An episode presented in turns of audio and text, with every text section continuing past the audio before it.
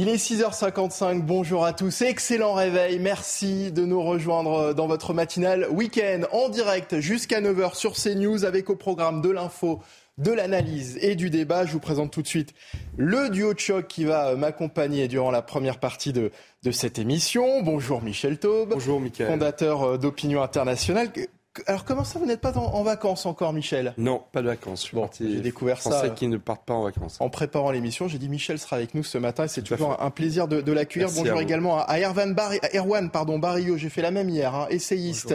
Euh, heureux de vous accueillir euh, à nouveau ce matin. Dans un instant, euh, la météo de Karine Durand, mais d'abord l'éphéméride de ce dimanche. On n'oublie pas de souhaiter une bonne fête aux Brigitte. L'éphéméride de ce dimanche 23 juillet, c'est avec Alessandra Martinez.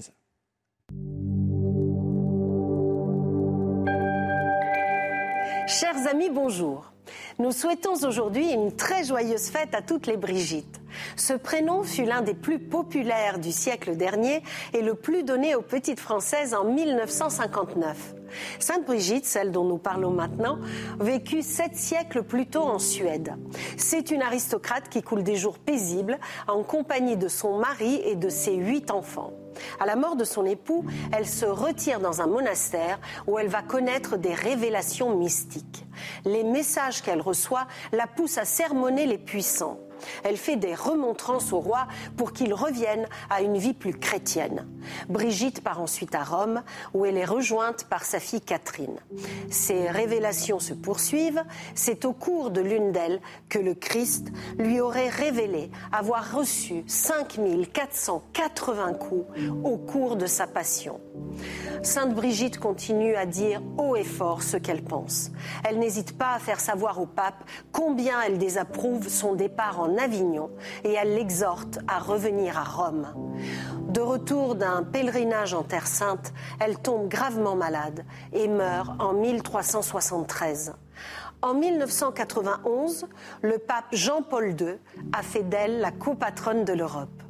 Et voici maintenant le dicton du jour que l'on doit à Saint Apollinaire, que l'on fête également aujourd'hui, à la Saint Apollinaire, dernière semaille de laitue en pleine terre. C'est tout pour aujourd'hui. À demain, chers amis. Ciao. Allez, on passe à la météo. Karine Durand et le retour de la pluie aujourd'hui au nord de la France. Hein. Regardez votre météo avec Samsonite Proxys. Légère, résistante, durable. Une nouvelle génération de bagages. Attention quand même à la canicule qui persiste sur les Alpes-Maritimes avec toujours cette vigilance orange et vigilance jaune aussi pour le Var avec des températures extrêmement élevées, mais également aujourd'hui du côté des Pyrénées-Orientales où on pourra atteindre les 37 voire peut-être 38 degrés. Également une vigilance jaune du côté du nord-ouest pour les fortes pluies, risques d'inondation, mais aussi pour les orages qui vont être violents au cours de la nuit et de la journée de lundi sur le sud-ouest et euh, les Pyrénées. Retour à nos cartes avec euh, un petit peu l'automne qui revient sur la moitié nord, tandis que l'été résiste bien au sud avec cette perturbation bien active. Ça fait longtemps qu'on n'en a pas vu une comme ça sur le nord-ouest, jusque sur le bassin parisien. Les Hauts-de-France, avec elle, du vent très gênant sur les côtes, de bonnes pluies. On peut avoir 20 à 30 mm, voire un petit peu plus, euh, localement sur la Bretagne d'ici la fin de journée, ce qui est quand même euh, conséquent. Au cours de l'après-midi, on retrouve les mêmes conditions, toujours la perturbation qui s'étale de plus en plus, hein, d'ailleurs, vers euh, les Hauts-de-France, vers les Ardennes, vers la région Grand le ciel sans nuages sur toute la moitié nord. Le vent se renforce, il va être vraiment sensible. Tandis qu'au sud, c'est le plein soleil qui règne encore une fois, avec un petit peu de vent également pour le sud-ouest, avant les orages qui vont éclater en cours de nuit sur les Pyrénées et ensuite sur le massif central. Les températures euh, toujours bien trop élevées, notamment sur euh, la côte d'Azur, avec encore 23 degrés ce matin pour Nice et pour Cannes, des températures euh, plus classiques, normales du côté du bassin parisien, 17 à Paris, 16 euh, pour Bourges et 16 également sur la pointe bretonne. Pour l'après-midi, encore de très fortes chaleurs au sud-est, mais cette fois-ci davantage vers Perpignan, Montpellier, les Pyrénées-Orientales jusqu'à 37 degrés. Une petite baisse par contre pour la Côte d'Azur et encore 34 pour les Bouches-du-Rhône. Les températures passent en dessous des moyennes de saison pour un bon quart nord-ouest et la moitié nord. Seulement 23 degrés à Paris, c'est en dessous de ce qu'on attend pour un mois de juillet. 22 en direction de Lille et à peine 20 degrés sur les côtes de la Manche. C'était votre météo avec Samsonite Proxys. Légère, résistante, durable. Une nouvelle génération de bagages. Bon réveil à tous sur CNews. Merci de nous rejoindre pour votre matinale week-end. Tout de suite, voici les titres de votre journal de 7 heures.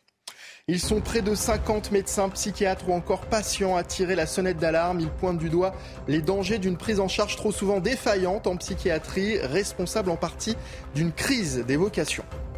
Les 90 futurs directeurs départementaux de la police nationale ont été officiellement nommés. Ils constituent le cœur de la très controversée réforme de la police judiciaire engagée par Gérald Darmanin. Ses opposants dénoncent la primauté accordée à la sécurité publique au détriment des enquêtes judiciaires.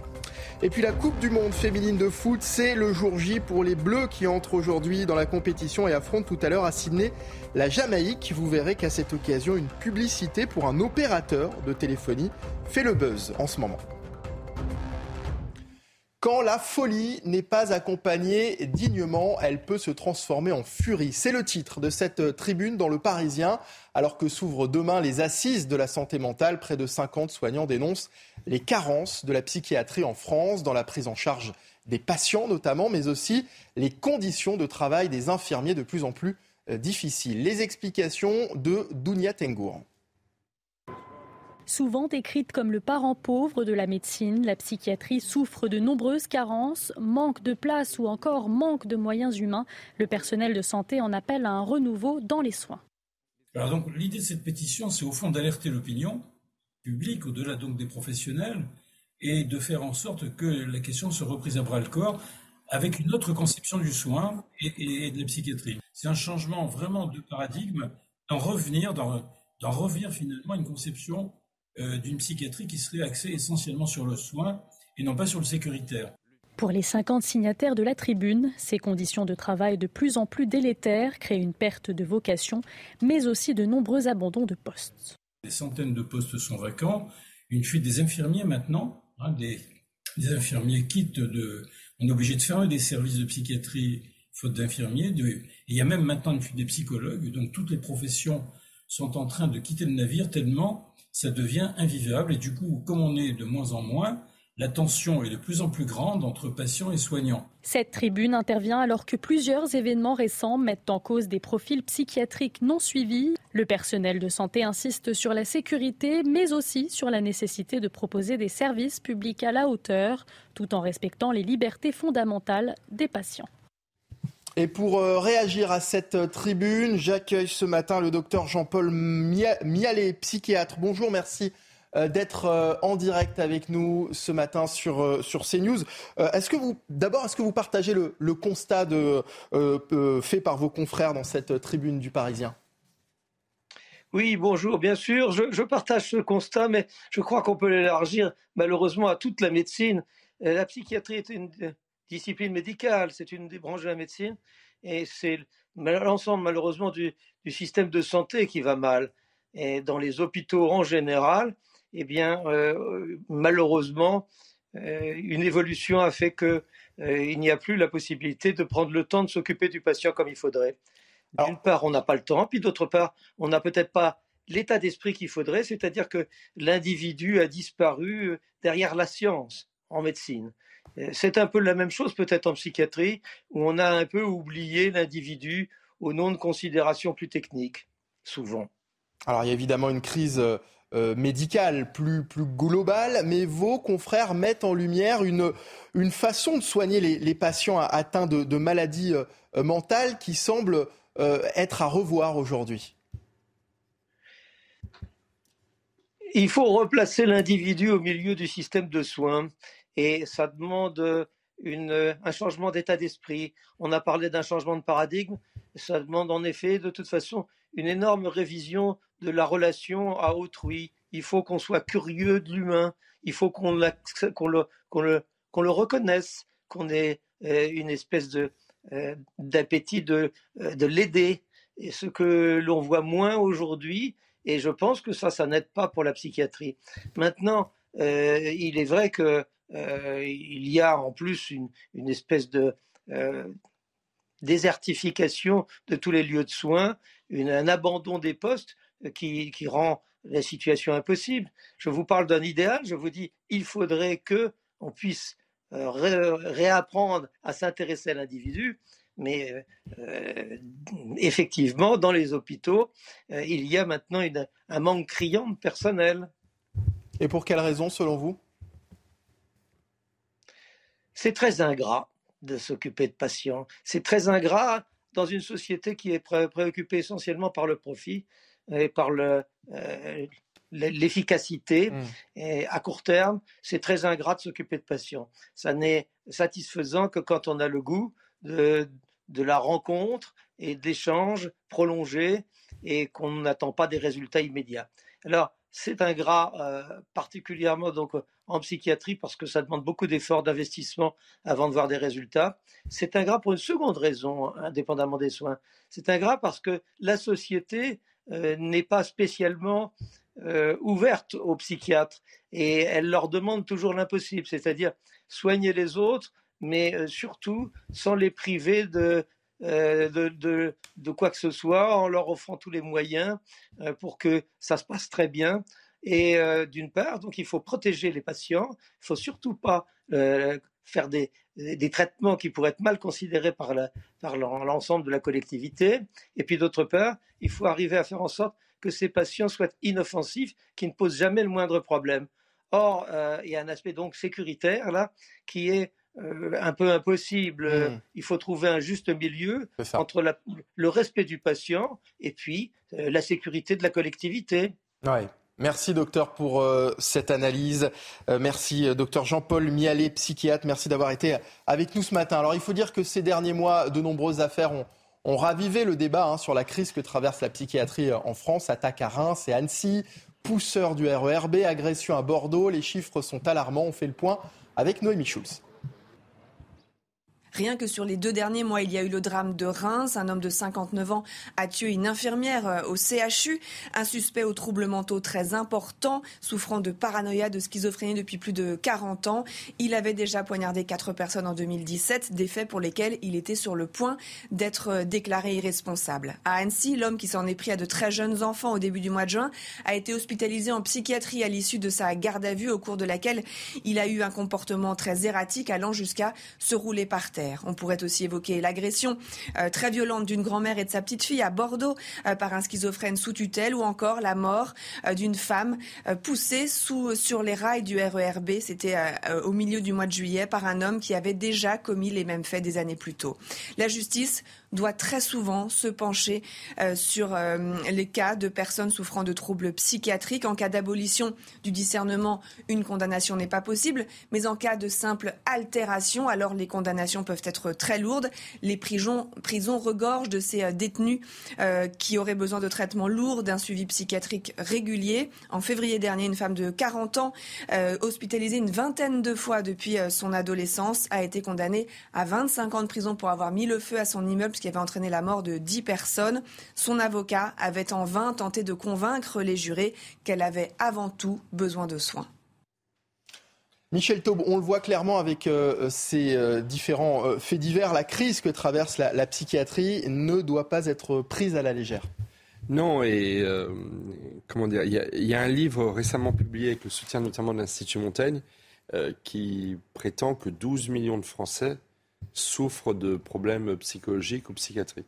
Alors je ne sais pas si les chiffres sont gonflés à l'excès, mais la réalité c'est que euh, on est dans une société qui est fragile, de plus en plus fragile. Et c'est certain que la période du Covid, avec l'isolement euh, collectif de la société, n'a fait qu'accroître ces, ces, ces problèmes-là. Et donc non seulement la psychiatrie est en lambeau, en très grande difficulté, mais elle a aussi face à elle un public de plus en plus nombreux à gérer et qui n'arrive pas à gérer. Alors, puisqu'il y a des assises de la psychiatrie, ce serait peut-être une bonne idée pour le nouveau ministre de la Santé de renvoyer un signe très fort de la prise en compte de cette donnée euh, de, des problèmes psychiatriques, qu'il participe et qu'il prenne des, des, engagements forts pour justement soutenir le monde psychiatrique. Après, concernant les, cas les plus graves, ces meurtres commis euh, de façon aussi violente, c'est vrai que la société souvent ne comprend pas comment une personne dite folle puisse passer à des actes aussi forts et que la société ne soit pas capable de, les, de les prévenir. Et là, il y a, il y a une sorte de, dire, de fascination et d'incompréhension.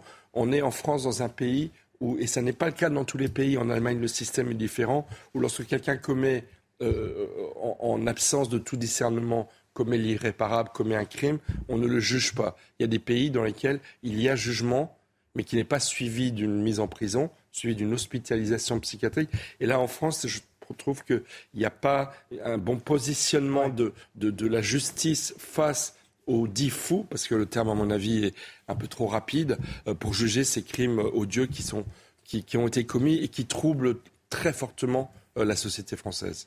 Erwan Barrio, ce qui est dit dans, cette tribune, on en parlait tout à l'heure, c'est qu'on a une vision trop sécuritaire de, la psychiatrie, avec le recours notamment à, l'isolement. Est-ce qu'il faut davantage soigner, selon vous? Oui, on se rappelle qu'à l'origine, l'hôpital était assuré par les gens d'église. Hmm.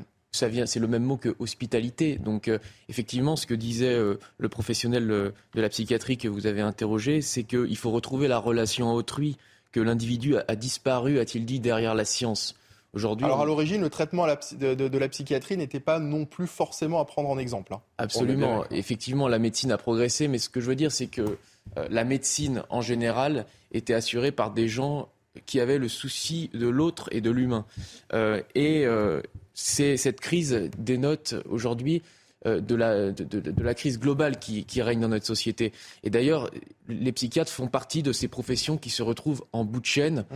avec notamment euh, le reste des soignants, avec les policiers, avec euh, les professeurs. Et en fait, ça traduit quoi? Michel Taube a parlé des, des, 12 millions de personnes qui, selon ce livre publié par l'Institut Montaigne, souffriraient de pathologies psychologiques ou psychiques. Ça traduit que nous sommes dans une société qui va mal, tout simplement. Et on ne compte plus le nombre de professions qui alertent sur leur situation dans des tribunes, dans des livres, euh, dans des prises de parole publiques. Allez, une nouvelle étape euh, de franchie pour Gérald Darmanin. Les 90 futurs euh, directeurs départementaux de la police nationale ont été officiellement nommés. Ils constituent le cœur de la très controversée réforme de la police judiciaire engagée par le ministre de l'Intérieur. On voit ça avec ce sujet de Sarah Fenzari. Les 90 futurs directeurs départementaux de la police nationale ont été officiellement nommés. Ils auront autorité sur tous les services de police de leur département, renseignement, sécurité publique, police aux frontières et police judiciaire. Avec pour objectif de mettre fin au fonctionnement de la police nationale en tuyau d'orgue, jugée inefficace par l'intérieur. Une nomination qui inquiète le secrétaire national d'unité SGP Police. Euh, tout ce qu'on espère effectivement, c'est que les directeurs départementaux euh, en fait, euh, puissent aussi, j'allais dire, faire de la cogestion avec, avec les policiers de terrain. Parce que réellement, ça sera l'alpha et l'oméga de, la police moderne eh On ne sait pas. Nous, on émet des doutes aussi. Hein. On, est en attente, on regarde. On n'a pas de choix, on ne nous a pas demandé notre choix, nous. Hein. L'écrasante majorité des nouveaux directeurs travaillaient en sécurité publique, tandis que la police aux frontières dispose de quatre postes et un seul poste pour le renseignement territorial. Dépendant du préfet, les nouveaux directeurs doivent prendre leurs fonctions en septembre. Michel, est-ce que vous comprenez l'inquiétude de notre camarade Jean-Christophe Couvi qu'on vient de voir dans, le sujet? Vous, vous venez de l'entendre?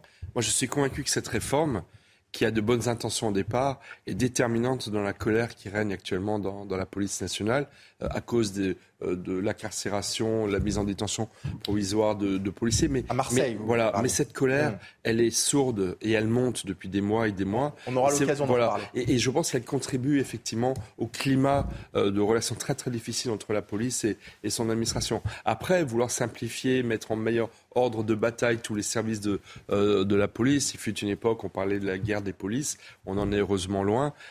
c'est encore une fois une bonne intention.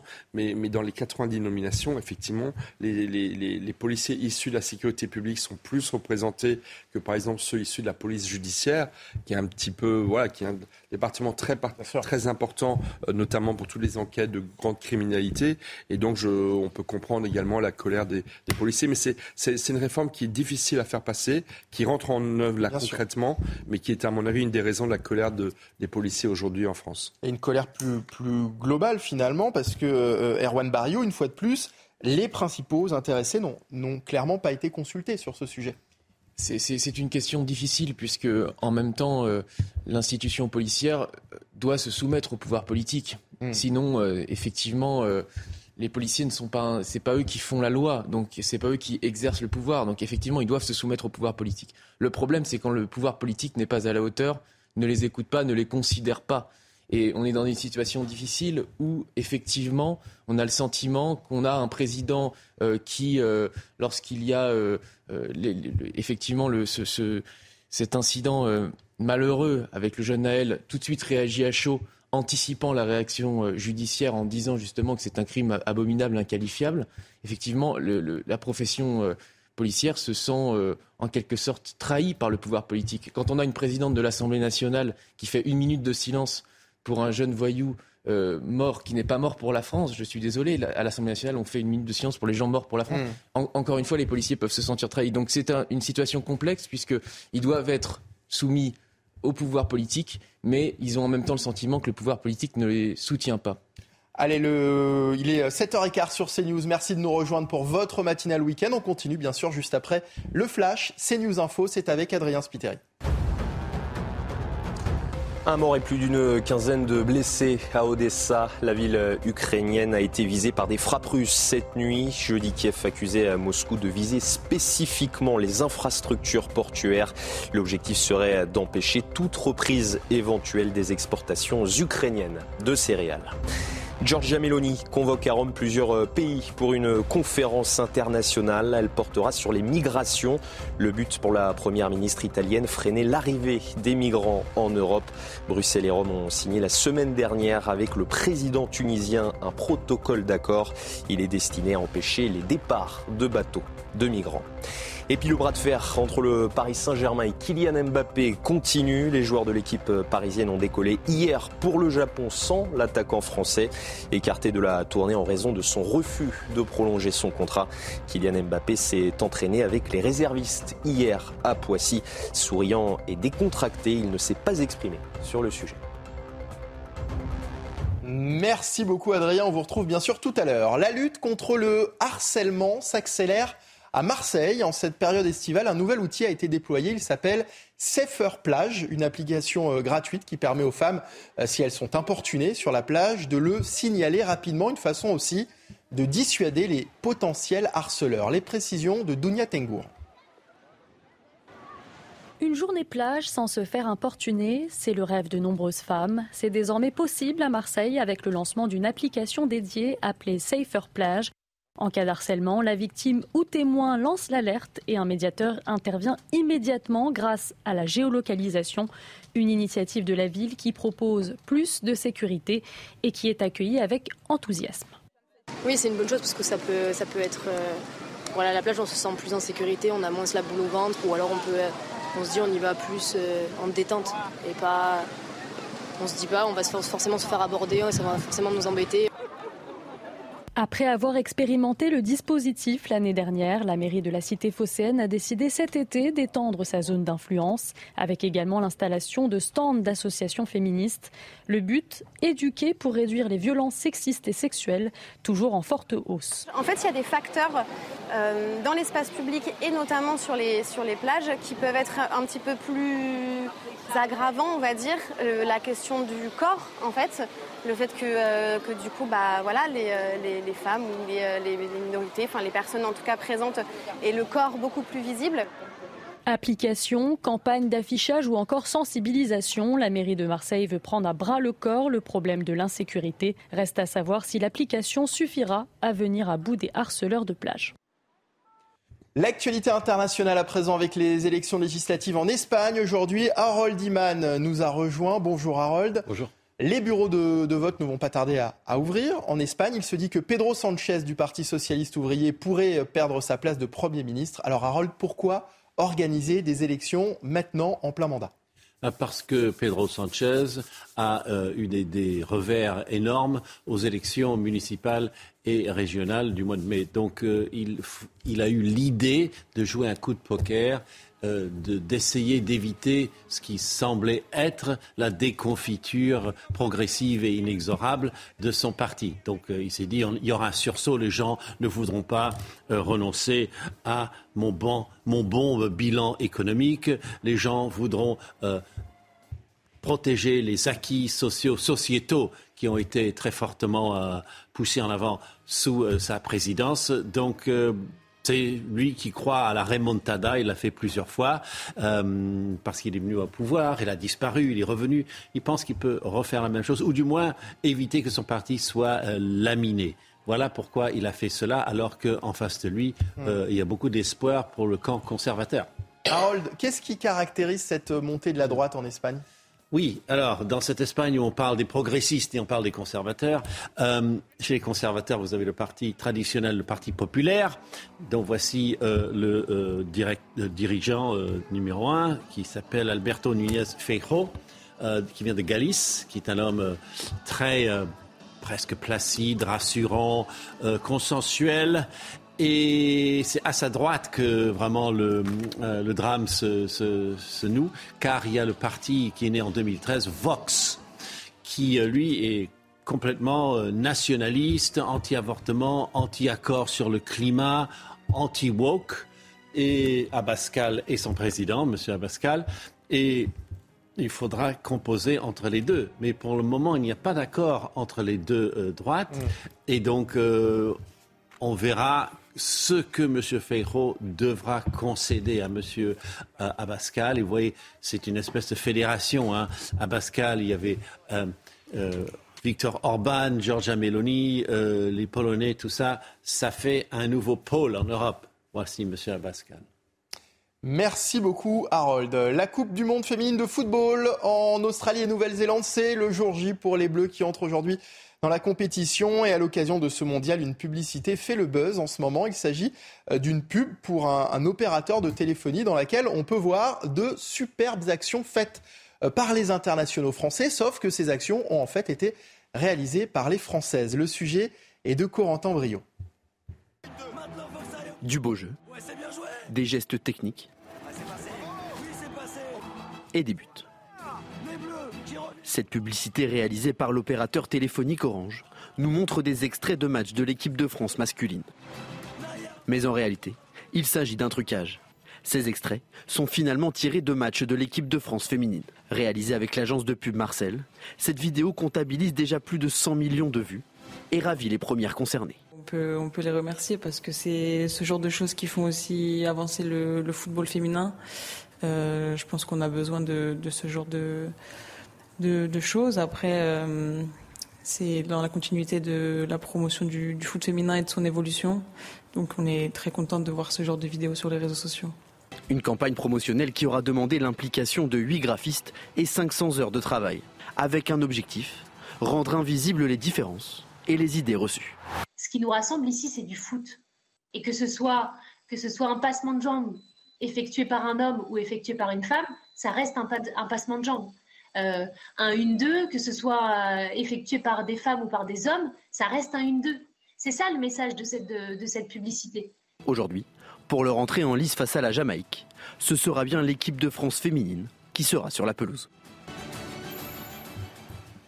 Une belle façon en tout cas de faire la promotion du, foot euh, féminin. Allez, on marque une pause. On revient bien sûr euh, dans un instant. On va parler de la colère des policiers à Marseille. Vous l'évoquiez tout à l'heure, euh, Michel. Après la mise en examen cette semaine de quatre de leurs collègues et le placement des tensions provisoires de l'un d'entre eux, près de 450 agents sont actuellement en arrêt maladie. On fait le point pour la suite, bien sûr, de votre matinale week-end, toujours en direct sur CNews. Restez avec nous.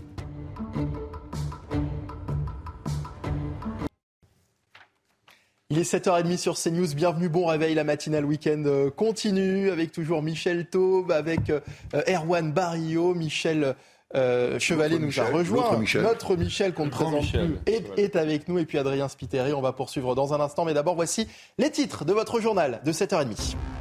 La colère des policiers à Marseille après la mise en examen cette semaine de quatre de leurs collègues et le placement en détention provisoire de l'un d'entre eux. Officiellement, près de 450 agents sont actuellement en arrêt maladie. Une situation complexe qui met en lumière des conditions de travail difficiles. Autre colère, celle de Gérald Darmanin. Selon nos confrères du Parisien, il se sentirait trahi par le président de la République en raison du maintien d'Elisabeth Borne au poste de Première ministre, un poste que le ministre de l'Intérieur convoitait et espérait récupérer lors du remaniement. Et puis le train coûte-t-il plus cher que l'avion? C'est ce qu'affirme en tout cas un, rapport de Greenpeace publié le 20, le 20 juillet dernier en France. Le train coûterait même près de deux fois et demi plus cher que l'avion. Les détails dans un instant. À Marseille, après le placement en détention provisoire d'un membre de la BAC soupçonné d'avoir roué de coups un homme en marge des émeutes début juillet, les policiers ont décidé d'exprimer leur ras-le-bol face à des conditions de travail difficiles et face au climat d'insécurité qui règne dans la cité phocéenne. Les détails de Corentin Brio. De nombreux policiers marseillais déclarés en arrêt maladie. En réalité, une grève déguisée pour montrer leur solidarité, mais surtout leur fatigue fais malheureusement partie de, ces policiers qui ont abandonné. J'emploie ce mot avec dépit euh, parce qu'aujourd'hui, on, a tous compris qu'on euh, peut répondre euh, à la, on ne peut répondre à l'abandon de l'État que par l'abandon. Vous croyez que c'est normal qu'un policier aille en prison alors que des multirécidivistes, sans aucune garantie de représentation, soient libérés Le placement en détention provisoire de deux policiers sonne comme un nouveau ras-le-bol dans la cité phocéenne, où les conditions de travail sont de plus en plus difficiles. 80 gamins qui viennent pour piller un magasin que vous arrivez à 7 en face. Comment voulez-vous que nous fassions pour interpeller ces gamins-là? On ne va pas leur donner un, paquet de frestagada. Ils, ils, ne croiront jamais, ils ne respecteront jamais cela. Donc il y a un, minimum de, de, violence légitime à, à, utiliser, de force légitime à utiliser, sinon on n'y arrive pas. Une colère qui est justifiée selon certains observateurs, au vu des conditions de détention on applique des, des, manières de faire qu'on n'applique pas aux truands. C'est tout à fait normal qu'il y ait cette, gronde, cette, révolte qu'il va falloir calmer le, le plus rapidement possible, bien évidemment. Dans les Bouches du Rhône, environ 450 policiers sont officiellement en arrêt maladie. Erwan Barrio, on est face à une situation qui peut vite dégénérer. Hein. Clairement, euh, à Marseille, le ministre de l'Intérieur ne devrait-il pas euh, réagir rapidement pour éteindre euh, l'incendie avant qu'il ne, se propage? Oui, effectivement, plutôt que de se répandre en état d'âme auprès de ses proches, dans la presse, nous allons en parler après, peut-être que Gérald Darmanin ferait mieux de prendre à bras le corps ce problème aujourd'hui qui est un problème de sécurité publique, puisque des fonctionnaires de police qui refusent, de, euh, pour, de bonnes ou de mauvaises raisons, on va en parler, mais qui refusent de, faire leur mission tout simplement en se mettant en arrêt maladie, ça met en danger effectivement euh, toute la population. Euh, la colère des policiers, pourquoi Marseille bah, Parce que Marseille, c'est une concentration un petit peu de tous les problèmes euh, que la France rencontre. On se souvient de ce film Bac Nord euh, qui euh, dépeignait justement le, mm. quotidien très difficile de ces policiers qui ne se sentaient pas du tout soutenus par leur hiérarchie et qui parfois même étaient lâchés par elle. Très bon film d'ailleurs. C'est un ras-le-bol qui, qui, est justifié. Après, j'ai toujours du mal avec, je le disais tout à l'heure, avec les administrations qui se rebellent contre le pouvoir politique, parce que si chacune des administrations faisait ça, rien ne marcherait plus en France. Euh, Michel, euh, il y a une vraie crise de la police dans notre pays, on, ne s'en préoccupe pas. On s'en préoccupe paradoxalement. Euh, sous l'ère Macron, les moyens de la police ont été augmentés. Mais en revanche, en termes de soutien moral, en termes de soutien politique, Gérald Darmanin est plutôt apprécié d'ailleurs par le corps de police. Mais la réalité, c'est que les policiers se sentent abandonnés. la réponse d'Emmanuel Macron lorsque Naël est mort a été perçu comme un véritable scandale. Et puis il ne faut pas oublier une chose, c'est que la mise en détention provisoire de policiers, c'est rarissime dans notre histoire. Et là, actuellement, vous avez deux policiers qui sont en détention provisoire. Les faits qu'on leur reproche sont certainement très graves. Il ne faut pas les minorer. Mais les policiers ne sont pas des criminels. Et c'est une des choses que la police reproche aux autorités. Quant à Gérald Darmanin, écoutez, là, il est dans l'avion avec Emmanuel Macron pour la Nouvelle-Calédonie. Euh, en tant que ministre également des Outre-mer. Pour le moment, il a envoyé le directeur euh, national de, la police euh, nationale qui, qui, était hier à Marseille. Mais c'est vrai que cette colère policière, elle monte, elle monte, elle monte. Ça fait plusieurs jours d'ailleurs qu'il y a ces mouvements de, grève déguisée de la part de, de, la police. Donc je pense que dès son mm. retour de, de Nouméa, Gérald Darmanin devra certainement aller à la rencontre des policiers pour essayer de gérer cette colère qui affaiblit notre pays. Parce qu'il ne faut quand même pas oublier que ce sont les policiers qui ont sauvé la République il y a un mois lorsque des centaines de communes de France ont été attaquées de façon aussi violente. Donc effectivement, il y a là un affaiblissement de la police qui est inadmissible. Il faut soutenir les policiers. Mmh. Ils sont les remparts de la République. Ils sont là pour nous servir. Et quand bien même il y aurait des bavures policières, il n'est hors de question de les prendre pour des criminels qu'ils ne sont évidemment pas. Je ne sais pas si vous avez remarqué, il y a eu un remaniement cette semaine. Ah. À minima. Un petit, un petit minima. Voilà. Alors si certains euh, ministres comme Papendiaï ou François Braun en, ont fait euh, les frais, le président a réaffirmé en revanche sa confiance à Elisabeth Borne, sauf qu'en coulisses, un homme, vous l'évoquiez, Erwan Barrio, un homme convoité Matignon. Il s'agit de Gérald Darmanin. On en parle avec vous, Adrien euh, Spiteri. Euh, Gérald Darmanin, visiblement, a très mal pris ce, ce maintien d'Elisabeth Borne. Oui, vous l'avez dit, euh, Mickaël, le ministre de l'Intérieur a été euh, maintenu à son euh, poste, mais n'a pas été choisi par Emmanuel Macron pour Matignon. Il était pourtant pressenti pour remplacer Elisabeth Borne. Et si l'on en croit, eh bien l'un de ses proches, interrogé par nos confrères du Parisien, Gérald Darmanin, a très mal pris la nouvelle. Voyez ce témoignage. Gérald Darmanin n'a rien dit pendant toute la semaine qui vient de s'écouler et quand il ne s'exprime pas, c'est mauvais signe. Il hiberne, il se sent trahi, il est dégoûté, il ne va pas se laisser humilier longtemps. Des mots très forts. Ses proches se disent eux-mêmes abasourdis par la nouvelle, mais selon eh bien, euh, un ministre interrogé par nos confrères du euh, Parisien, encore une fois, la tactique adoptée par Gérald Darmanin ces dernières semaines n'était pas la bonne. Il s'y est pris de façon bourrine. Il collait le président comme une ombre dans la tribune le 14 juillet. Des poids lourds ont fini par convaincre Macron de ne pas euh, le nommer. Mais selon les proches de Gérald Darmanin, encore une fois, le ministre de l'Intérieur n'a pas dit son euh, dernier mot. D'ailleurs, Emmanuel Macron euh, pense peut-être à un an des Jeux Olympiques qu'il est l'homme de la situation pour assurer la sécurité durant la compétition. Il sera d'ailleurs, on l'a dit précédemment, dans l'avion présidentiel en direction de euh, la Nouvelle-Calédonie aujourd'hui. L'occasion peut-être, Michael, eh bien, de crever l'abcès avec euh, Emmanuel Macron. Emmanuel Macron qui euh, n'a toujours pas pris la parole. D'ailleurs, on, l'attendait le, 14 juillet dernier. Eh bien, on apprend qu'il donnera finalement une double interview demain, quelques jours seulement après ce remaniement. Dans l'actualité également, un homme condamné à 12 ans de prison pour viol a été remis en liberté dans l'Hérault. La raison un vice de forme, un oubli dans la formulation du verdict, une situation injuste pour euh, les victimes qui euh, doivent désormais attendre un troisième procès. Les détails de Sarah Varny. C'est une simple erreur qui vient annuler plus de dix ans de procédure. Fin mai, la Cour de cassation a remis en liberté dans l'attente d'un troisième procès un homme de 71 ans condamné à 12 ans de prison pour viol et actes pédophiles. En cause, un vice de procédure au moment de la rédaction du verdict rendu en appel, une situation insupportable pour cette victime. Je ne comprends pas qu'on le laisse sortir par rapport à deux mots qui manquent. Je ne comprends pas comment le président de la Cour d'assises a pu oublier ces deux mots. Et je suis en colère. J'ai vraiment un sentiment d'injustice, l'impression de, de, ne pas être considéré aux yeux de la justice. Concrètement, sur le verdict, il est écrit que l'homme est reconnu coupable à la majorité de huit voix, au lieu de la formulation de huit voix au moins.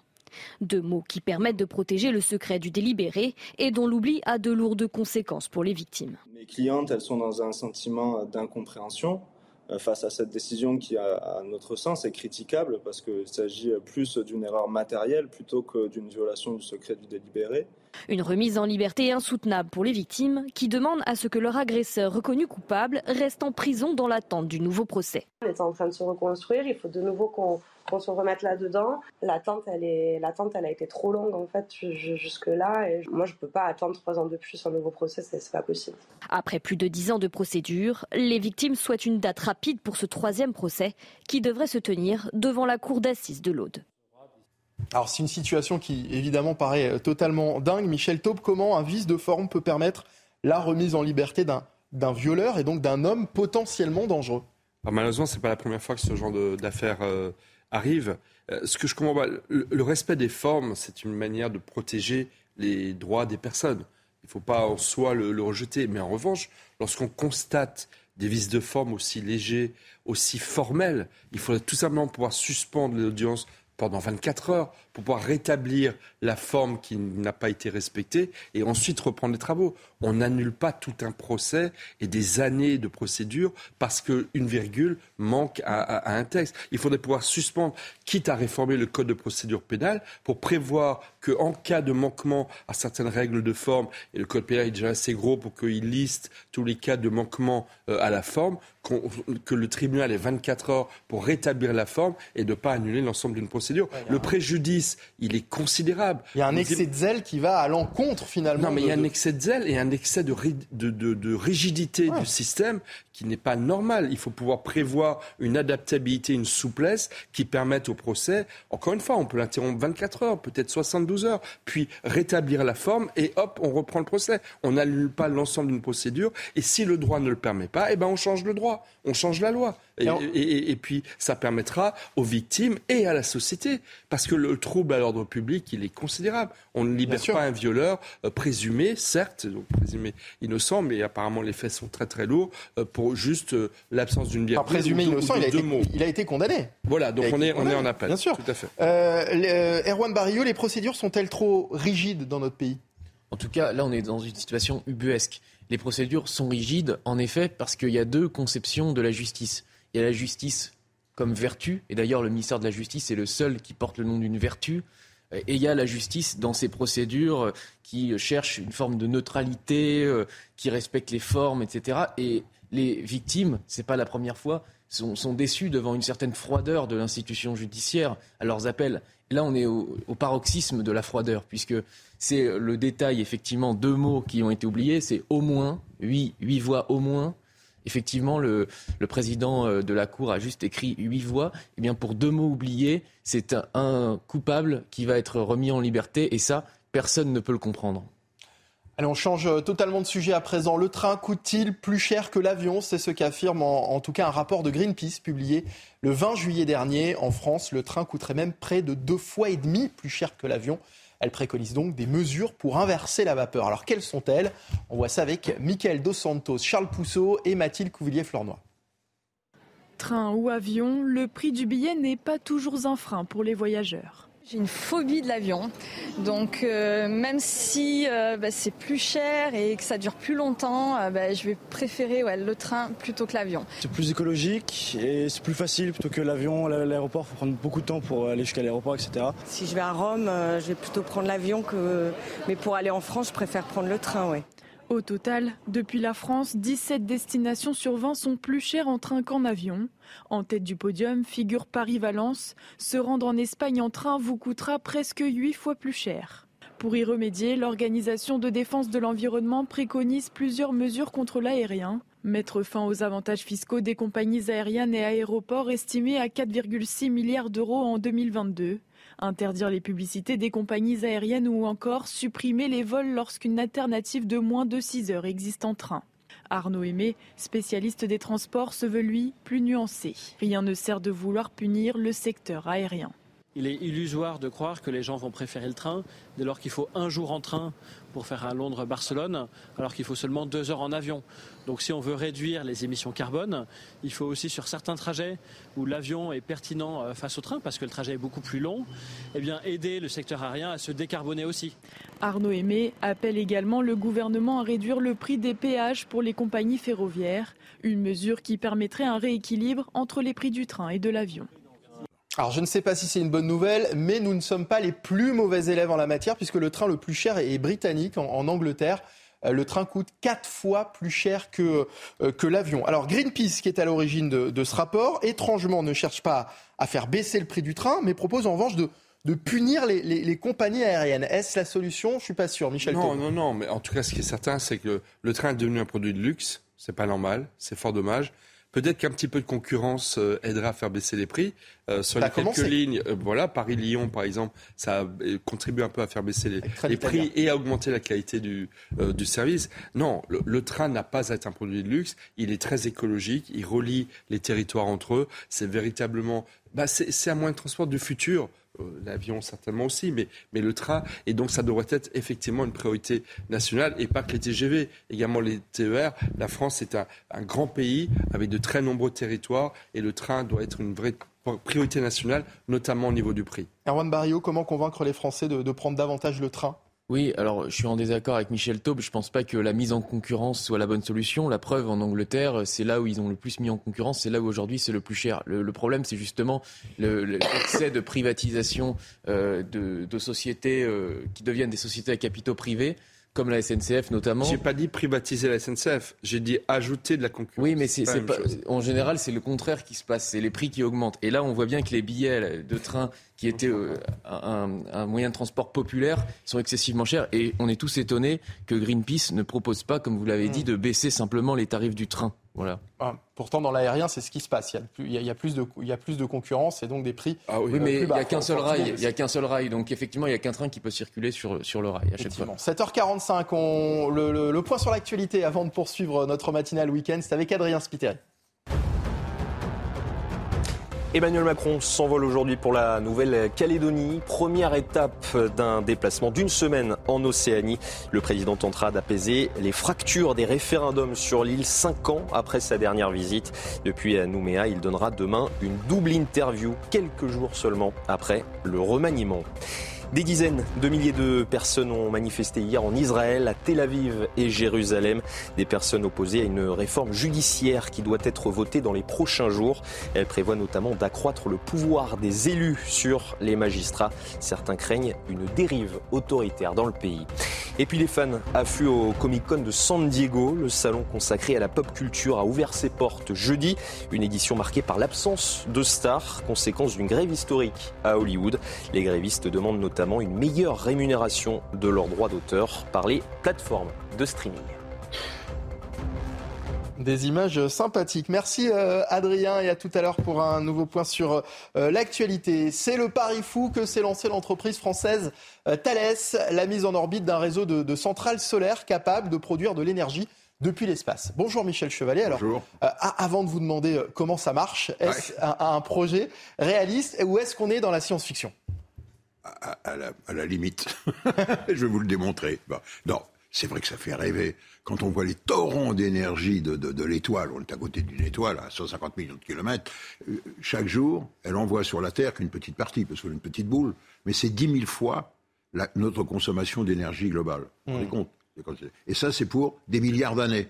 Donc comment se passer d'une source inépuisable, je voudrais dire, euh, presque gratuite. Seulement, il faudrait faut la récupérer. Alors, on a les panneaux solaires au niveau du sol. C'est 350 watts par mètre carré. Donc, on s'est dit, ben, on va s'affranchir de l'atmosphère et on va aller directement au producteur, face au soleil, en orbite autour de la Terre. Et donc, regardez, c'est l'idée, elle n'est pas nouvelle. Elle traîne depuis les années 60. C'est-à-dire de mettre en orbite autour de la Terre une station solaire à 36 000 kilomètres, c'est-à-dire là où sont les satellites de télécom, braqués vers le Soleil. Donc vous voyez, c'est une énorme structure qui fait plusieurs kilomètres carrés. D'où le problème, eh bien, vous le voyez, d'utiliser une Noria de SpaceX. Bah ça, Elon Musk se frotte les mains, évidemment, parce qu'il va falloir acheminer par des cargos, en quelque sorte, les éléments. D'où l'idée également de faire des structures déployables qui prendrait moins de place. Et puis, vous voyez, on pense même à carrément à faire, à mettre des usines, on rêve, en orbite autour de la Terre pour fabriquer les éléments. Oui, alors là, je ne vous dis pas le nombre de milliards d'argent. Et tout ça, c'est pour récupérer de l'énergie euh, euh, électrique. Ah oui, mais voilà, il faut l'acheminer au sol. Bon, pas question de tirer un câble depuis 36 000 kilomètres. Eh ben, eh ben voilà, on pense à quoi? Eh bien, la transmission par, non pas laser, mais par micro-ondes. Oui, comme, comme vous four, un micro-ondes, on est dans les gigahertz, c'est-à-dire qu'il faut que les ondes issues depuis l'espace traversent l'atmosphère. Et l'atmosphère n'est perméable que dans des petites fenêtres. Et donc là, ça serait bon. Seulement, vous voyez bien, ça, pose un défi technologique. Et donc, l'idée, sous l'égide de l'Agence spatiale européenne, on lance un programme qui s'appelle Solaris, c'est très beau, et qu'on va confier lundi. Hein. on doit le confier à Thales, Alenia Space, qui, doit faire remise de la copie en 2025 pour la faisabilité et faire des prototypes. Ah oui. Voilà, attendez, attendez.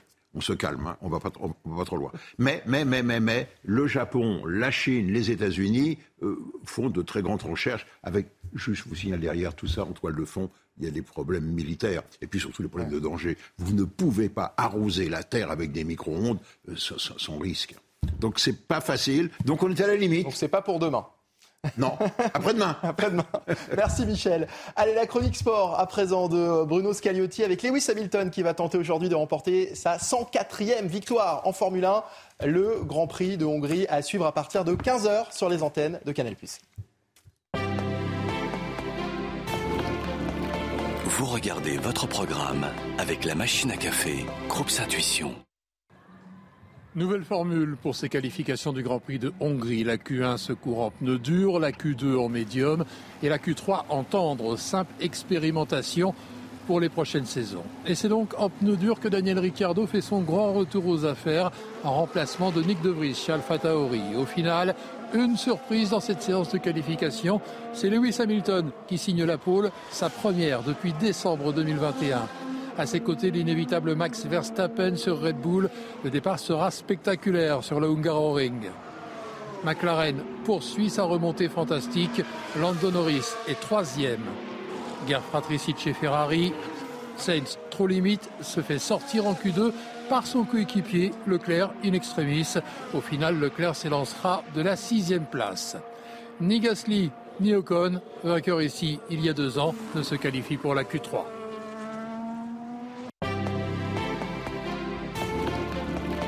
Vous avez suivi votre programme avec la machine à café, Groupe Intuition. Merci Erwan Barrio. Merci. Merci d'avoir été avec nous ce matin. Michel Taube, un peu comme le football féminin, vous jouez les prolongations. Avec grand plaisir. Vous restez avec nous euh, en, deuxième heure pour la suite de votre matinale week-end. On va revenir sur euh, cette tribune signée par près de 50 médecins, psychiatres ou encore patients euh, qui pointent du doigt les dangers d'une prise en charge trop souvent défaillante en psychiatrie, responsable en partie d'une crise des, des vocations. Restez avec nous pour la suite de votre matinale week-end, toujours en direct sur CNews. A tout de suite.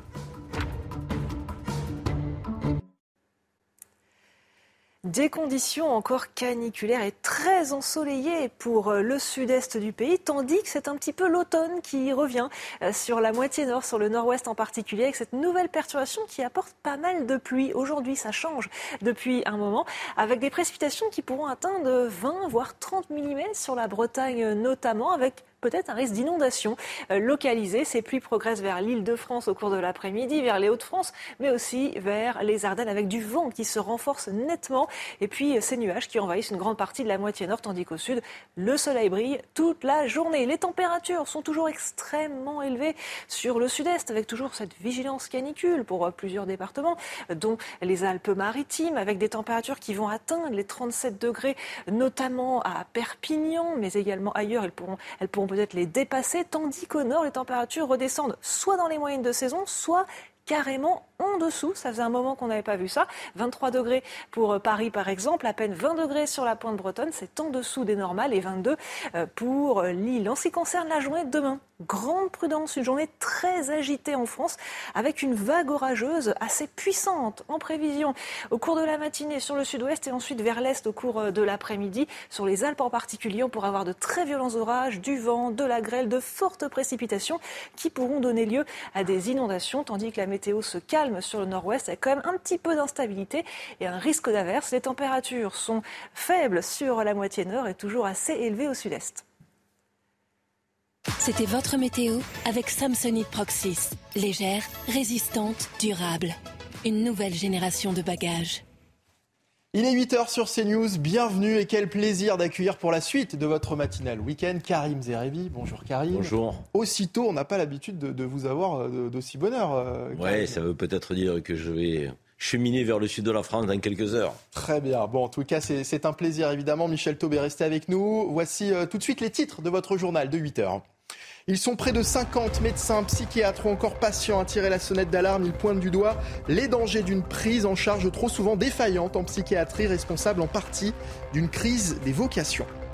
Les 90 futurs directeurs départementaux de la police nationale ont été officiellement nommés. Ils constituent le cœur de la très controversée réforme de la police judiciaire engagée par Gérald Darmanin. Ses opposants dénoncent la primauté accordée à la sécurité publique au détriment des enquêtes judiciaires.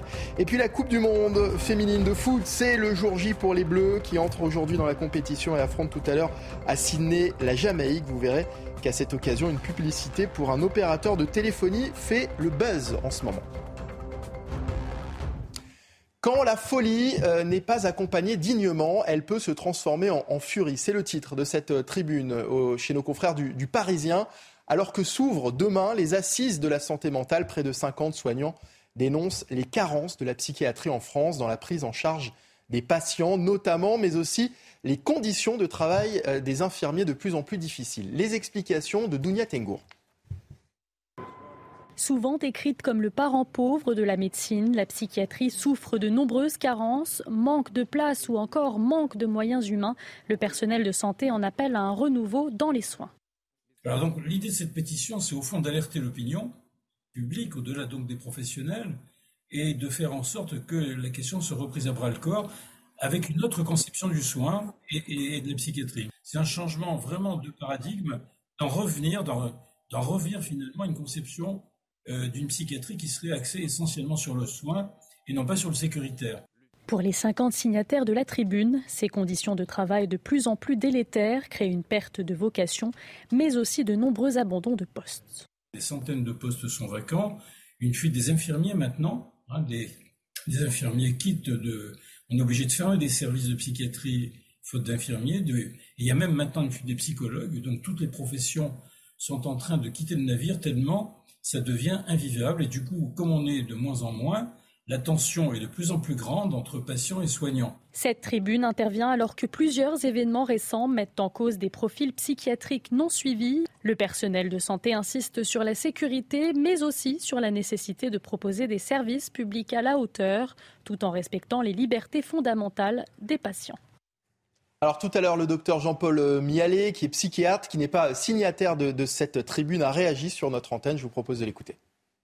C'est très ingrat de s'occuper de patients. C'est très ingrat dans une société qui est préoccupée essentiellement par le profit et par le, euh, l'efficacité et à court terme, c'est très ingrat de s'occuper de patients. Il y a en plus une, une espèce de euh, désertification de tous les lieux de soins, un abandon des postes qui, qui, rend la situation impossible. Je vous parle d'un idéal, je vous dis, il faudrait que on puisse euh, réapprendre à s'intéresser à l'individu, mais euh, effectivement, dans les hôpitaux, euh, il y a maintenant un manque criant de personnel.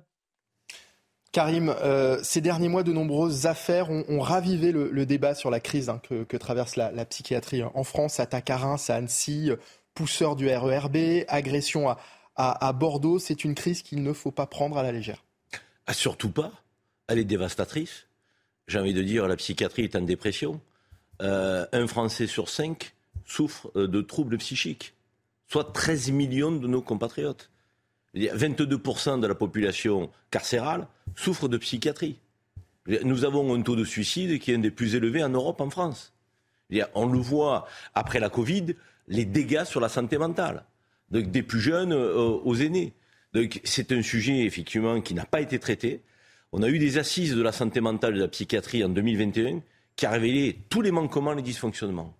Encore une fois, on a eu, comme pour le reste de la santé, une approche uniquement comptable et financière. Et les prochaines s'ouvrent euh, demain. Exactement. Il manque plus de 1000 postes. Euh, mmh. donc, euh, et on voit bien que quand on parle de, de, la colline du crack, des problématiques aussi de drogue donc, sur Paris, on n'a pas de moyens euh, pour mettre en hôpitaux psychiatriques fermés euh, donc les gens qui euh, souffrent aujourd'hui d'addiction aux drogues. Donc, très franchement, c'est le parent pauvre, c'est dramatique, pour un pays comme le nôtre d'en être à cette situation-là. Michel, un pays qui ne se porte pas bien mentalement, court à, la catastrophe. Et ce qui est dit dans cette tribune, c'est qu'on a une vision trop, trop sécuritaire aussi de la, psychiatrie, avec le recours notamment à, l'isolement, et qu'on oublie, de, on oublie de soigner les gens finalement. En fait, ce, texte d'une cinquantaine de médecins, il est très alarmiste.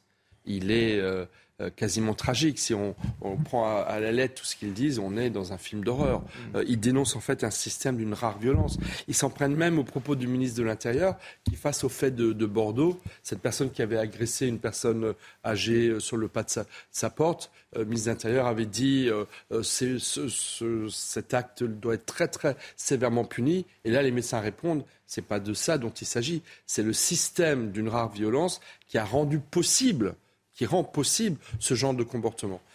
Écoutez, je pense que euh, effectivement la psychiatrie est en lambeau et en plus, ce qui est très grave, c'est que ce qui se multiplie, c'est des mesures de contrainte en matière psychiatrique, c'est-à-dire des internements d'office, donner des médicaments à des personnes sans aucun suivi psychologique. La réalité, c'est que non seulement il manque des personnels, mais en plus, il n'y a pas de connexion entre le monde psychiatrique et l'ensemble de la société. Les médecins généralistes, les psychologues, l'école, dans l'école aussi, il y a énormément de problèmes psychologiques. Et la crise Covid n'a fait qu'aggraver tous ces problèmes-là. Donc je pense qu'il faut une mobilisation collective. Et puisqu'il y a les assises de la santé mentale qui commencent demain, nous avons un nouveau ministre de la Santé. On veut faire moins de sécuritaire, on veut faire plus de sanitaire, on veut faire plus de prévention ben, Corélia Rousseau, nouveau ministre de la Santé, mmh. aille à ces assises, réponde à ces médecins qui sont encore une fois sur un mode vraiment, euh, effectivement, prise de conscience et un discours extrêmement dur, qu'ils leur répondent et qu'ils leur apportent effectivement des solutions. Il faut une mobilisation collective parce que comme le disait Karim, la France est en dépression mais le, le, monde psychiatrique, lui, il est en, crise extrêmement grave.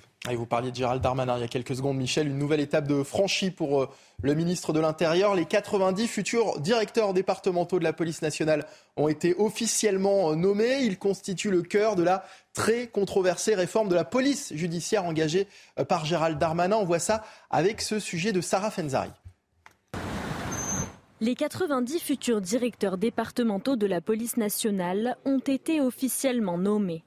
Ils auront autorité sur tous les services de police de leur département, renseignement, sécurité publique, police aux frontières et police judiciaire.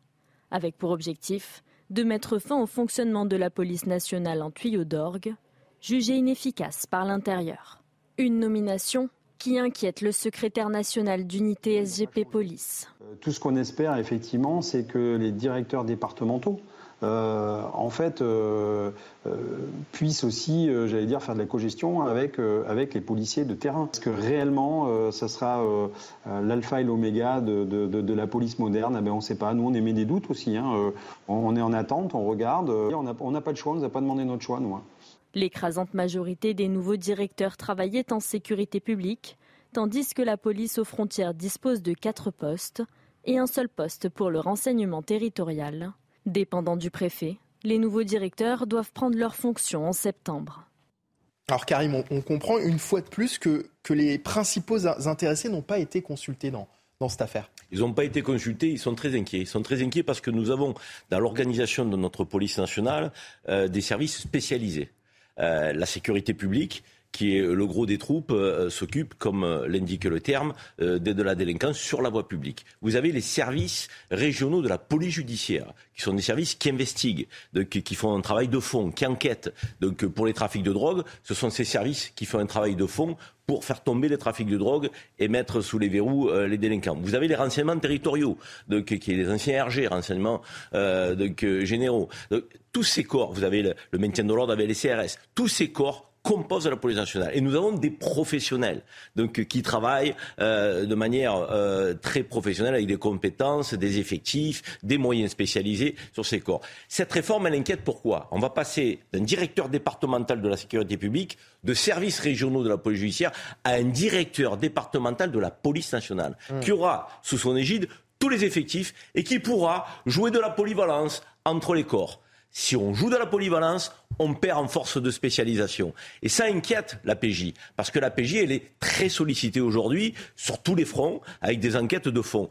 Il faut aujourd'hui rassurer, euh, donc euh, j'allais dire nos troupes. Hein, donc je parle comme si j'étais au ministère de l'Intérieur parce que ces policiers. Vous l'avez été, J'ai été conseiller de, Jean-Pierre Chemin lorsqu'il était ministre de l'Intérieur. Ces policiers ont besoin aujourd'hui d'avoir des, des, assurances à la fois en termes de déroulement de carrière, de moyens dans leur spécialisation, euh, donc de, je dirais de, de de, de, de, promotion. Euh, il faut aujourd'hui qu'on les rassure parce qu'on sait très bien que nos forces de l'ordre d'aujourd'hui sont souvent un des derniers remparts face au mot MAX de la société. Je ne sais pas si le déplacement de Frédéric Vaux, le DGP, directeur général de la police nationale à Marseille, les a rassurés dans un contexte un peu de crise hein, que l'on connaît. Euh, donc, euh, en tout cas, il faut faire beaucoup de pédagogie.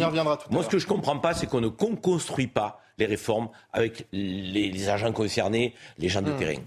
Un mot sur ce sujet, euh, Michel. Non, mais cette réforme, euh, elle est en préparation depuis déjà plusieurs mois. Et je pense qu'elle, euh, maintenant, elle rentre dans le concret, parce que les premières nominations arrivent. Alors maintenant, bientôt les nominations de directeurs adjoints départementaux. Mais elle contribue très largement à la colère des policiers qui monte, qui monte, qui monte, qui n'est pas liée que aux mises en détention provisoire de deux policiers. Là, il y a des enjeux de fond dans la police. Et quand bien même sous l'ère Macron, les moyens de la police ont été renforcés euh, et Gérald Darmanin est plutôt apprécié par, par, les policiers. Il y a vraiment une colère saute qui correspond notamment à ce dossier qui, qui a cette réforme, cette réorganisation de la police qui inquiète énormément les policiers.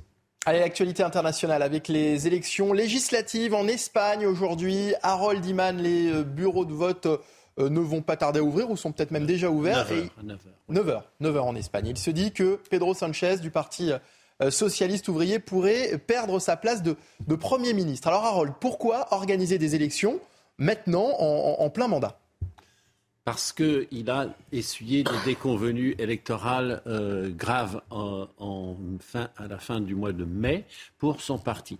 Donc euh, il a fait un calcul qui consiste à dire euh, vaut mieux faire un sursaut maintenant que plus tard, parce que ça a choqué y compris la gauche qu'ils aient fait un si mauvais score et que autant de personnes soient restées chez eux pour ne pas voter. Donc il essaye de puiser sur les abstentionnistes et euh, rappeler à tout le monde que si le camp conservateur, parce que l'Espagne est divisée comme ceci selon les Espagnols, les progressistes et les conservateurs, si les conservateurs passent, euh, ils vont euh, éliminer les, toutes les avancées sociétales qui ont été faites par son mouvement, son groupement progressiste qui unit le Parti socialiste ouvrier espagnol au grosso modo une gauche radicale qui est euh, une coalition de communistes, Podemos et de nouveaux venus. Merci beaucoup euh, euh, Harold. La canicule, on va en parler dans un instant avec vous Karine Durand, mais d'abord il est 8h14, on va faire le point sur l'actualité, le CNews Info, c'est avec Adrien Spiteri. Un mort et plus d'une quinzaine de blessés à Odessa. La ville a été euh, touchée par des frappes russes cette nuit. Jeudi, Kiev accusait Moscou de viser spécifiquement les infrastructures portuaires. L'objectif serait d'empêcher toute reprise éventuelle des exportations ukrainiennes de céréales. Giorgia Meloni convoque à Rome plusieurs euh, pays pour une conférence internationale. Elle portera sur les migrations. Le but pour la première ministre italienne, freiner l'arrivée des migrants en Europe. Bruxelles et Rome ont signé la semaine dernière avec le président tunisien un protocole d'accord. Il est destiné à empêcher les départs de bateaux de migrants. Et puis le bras de fer entre le Paris Saint-Germain et Kylian Mbappé continue. Les joueurs de l'équipe parisienne ont décollé hier pour le Japon sans l'attaquant français. Écarté de la tournée en raison de son refus de prolonger son contrat, Kylian Mbappé s'est entraîné avec les réservistes hier à Poissy. Souriant et décontracté, il ne s'est pas exprimé sur le sujet. Ça a beaucoup fait rire euh, Karim. Mais Mbappé, il faudrait qu'il signe à Marseille. ça, ferait, ça ferait beaucoup de bien euh, au football français. Non, mais on voit que cette crise, elle est, elle est quand même folle. Ça veut dire que les joueurs se placent au-dessus de l'institution Paris Saint-Germain. C'est dingue. Donc, euh, on, ne vit, pas ça à l'OM, il faut je le sais pas si on a un véritable homme de communication quand même. Mais je ne sais pas si le PSG est une institution. L'OM l'est, mais le PSG, je n'en suis pas sûr. Je partage. Alors, on va parler de la canicule à présent qui se poursuit au sud de l'Europe et les températures qui vont même encore monter d'un cran aujourd'hui en Grèce.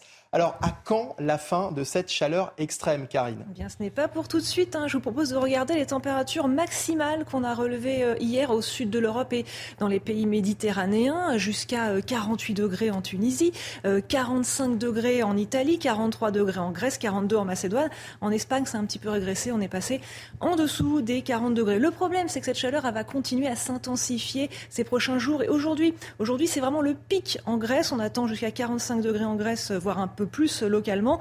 Encore 40 degrés euh, à Rhodes, là où on a eu toutes les évacuations et les incendies euh, ces dernières heures. Et en Grèce, cela va a priori être euh, la plus longue vague de chaleur jamais enregistrée depuis le début des relevés. On s'attend à 17 jours de vague de chaleur. Ce qu'on voit sur la carte là, en blanc, ce sont les températures qui dépassent les 45 et même parfois frôlent les 50 degrés. Il faut savoir que la dernière grande vague de chaleur en Grèce, c'était en 1987. Ça avait duré 12 jours. Là, on s'attend à 16, 17 jours. Euh, tous les sites archéologiques sont d'ailleurs fermés en Grèce hein, pour le public. Cette chaleur, elle va quand même se décaler ces prochains jours en direction euh, de l'Est. Donc il va faire moins chaud, c'est une bonne nouvelle pour euh, l'Italie.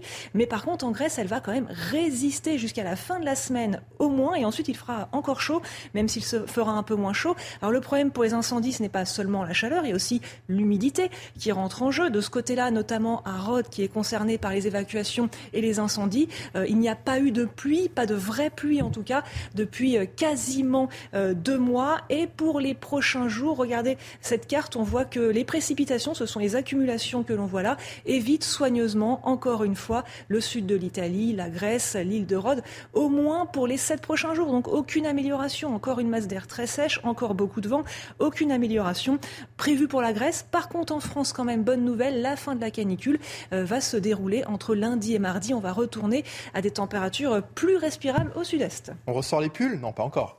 Peut-être au nord. Peut-être quasiment automnal, automnal au nord. Hein. Il y a de sacrées différences de, température entre le nord et, le sud. Merci beaucoup, euh, Karine. On va continuer à parler de, de chaleur, mais des dangers de la chaleur et du, soleil en, particulier, alors que l'été bat son plein. Des médecins de l'Institut du, sein mettent en garde les femmes ayant eu recours à la pose d'un implant mammaire contre les risques de brûlure cutanée. Et on en parle ce matin avec le docteur Isabelle Sarfati, chirurgienne euh, plasticienne. Bonjour docteur, merci d'être euh, en direct avec nous ce matin euh, sur CNews. Alors qu'on soit bien d'accord, on parle ici des femmes greffées à la suite d'un cancer, c'est bien ça? Effectivement, c'est un message qui ne s'adresse qu'aux patientes qui ont eu une reconstruction mammaire après un cancer. Ça ne s'adresse absolument pas aux patientes qui ont des prothèses en esthétique. Ça veut dire que euh, les autres patientes, celles qui portent euh, effectivement des prothèses pour des raisons esthétiques, euh, ne sont pas concernées par ce risque? Ne sont absolument pas concernées par ce risque. le, risque est lié à la reconstruction mammaire de ces femmes qui risquent d'être perturbées par la chaleur. Euh, le risque concerne les femmes qui ont eu une mastectomie pour cancer du sein et une reconstruction à l'aide d'une prothèse. Ces femmes ont une peau, la peau du sein, qui est insensible à la suite de la mastectomie. La prothèse qui est mise en reconstruction n'est pas mise très loin de la peau, elle est environ entre 5 mm et 1 cm de la peau nous avons réalisé que les patientes qui étaient porteuses d'un maillot de bain sombre, c'est-à-dire noir, bleu marine, marron, et qui s'exposent au soleil, la couleur sombre du maillot concentre les rayons de chaleur, concentre la chaleur au niveau de la peau du sein.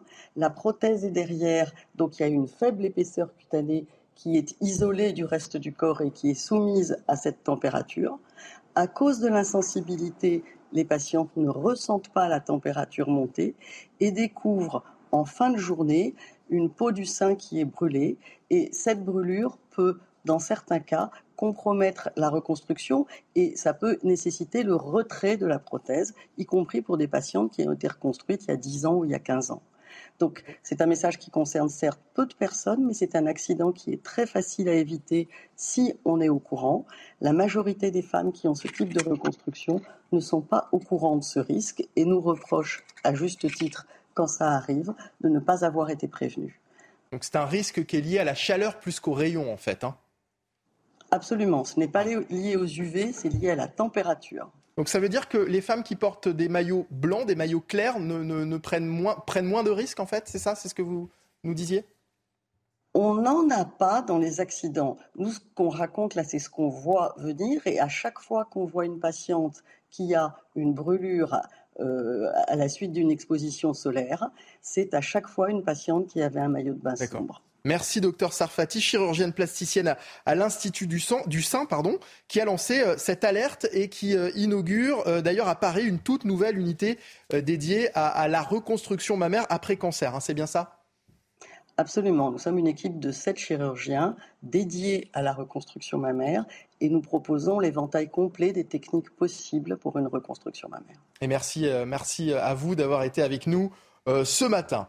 Euh, on va parler de sport à présent avec euh, la Coupe du Monde féminine de, football en Australie et, Nouvelle-Zélande. C'est le jour J, vous le savez, pour les Bleus qui entrent aujourd'hui dans la compétition. Et à l'occasion de ce mondial, une publicité fait le buzz en ce moment. Il s'agit d'une pub pour un opérateur de téléphonie euh, dans laquelle on peut voir de superbes actions faites par les internationaux français, sauf que ces actions ont été faites, ont été réalisées par les Françaises. Oui, c'est un sujet de Corentin Brio du beau jeu, des gestes techniques et des buts. Cette publicité réalisée par l'opérateur téléphonique Orange nous montre des extraits de matchs de l'équipe de France masculine. Mais en réalité, il s'agit d'un trucage. Ces extraits sont finalement tirés de matchs de l'équipe de France féminine. Réalisée avec l'agence de pub Marcel, cette vidéo comptabilise déjà plus de 100 millions de vues et ravit les premières concernées on peut les remercier parce que c'est ce genre de choses qui font aussi avancer le, football féminin. Euh, je pense qu'on a besoin de, ce genre de, choses. Après, euh, c'est dans la continuité de la promotion du, du, foot féminin et de son évolution. Donc on est très content de voir ce genre de vidéos sur les réseaux sociaux. Une campagne promotionnelle qui aura demandé l'implication de 8 graphistes et 500 heures de travail, avec un objectif, rendre invisibles les différences et les idées reçues ce qui nous rassemble ici, c'est du foot.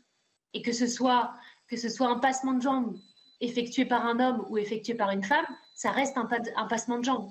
Euh, un 1-2, que ce soit euh, effectué par des femmes ou par des hommes, ça reste un 1-2. C'est ça le message de cette, de, cette publicité. Aujourd'hui, pour leur entrée en lice face à la Jamaïque, ce sera bien l'équipe de France féminine qui sera sur la pelouse.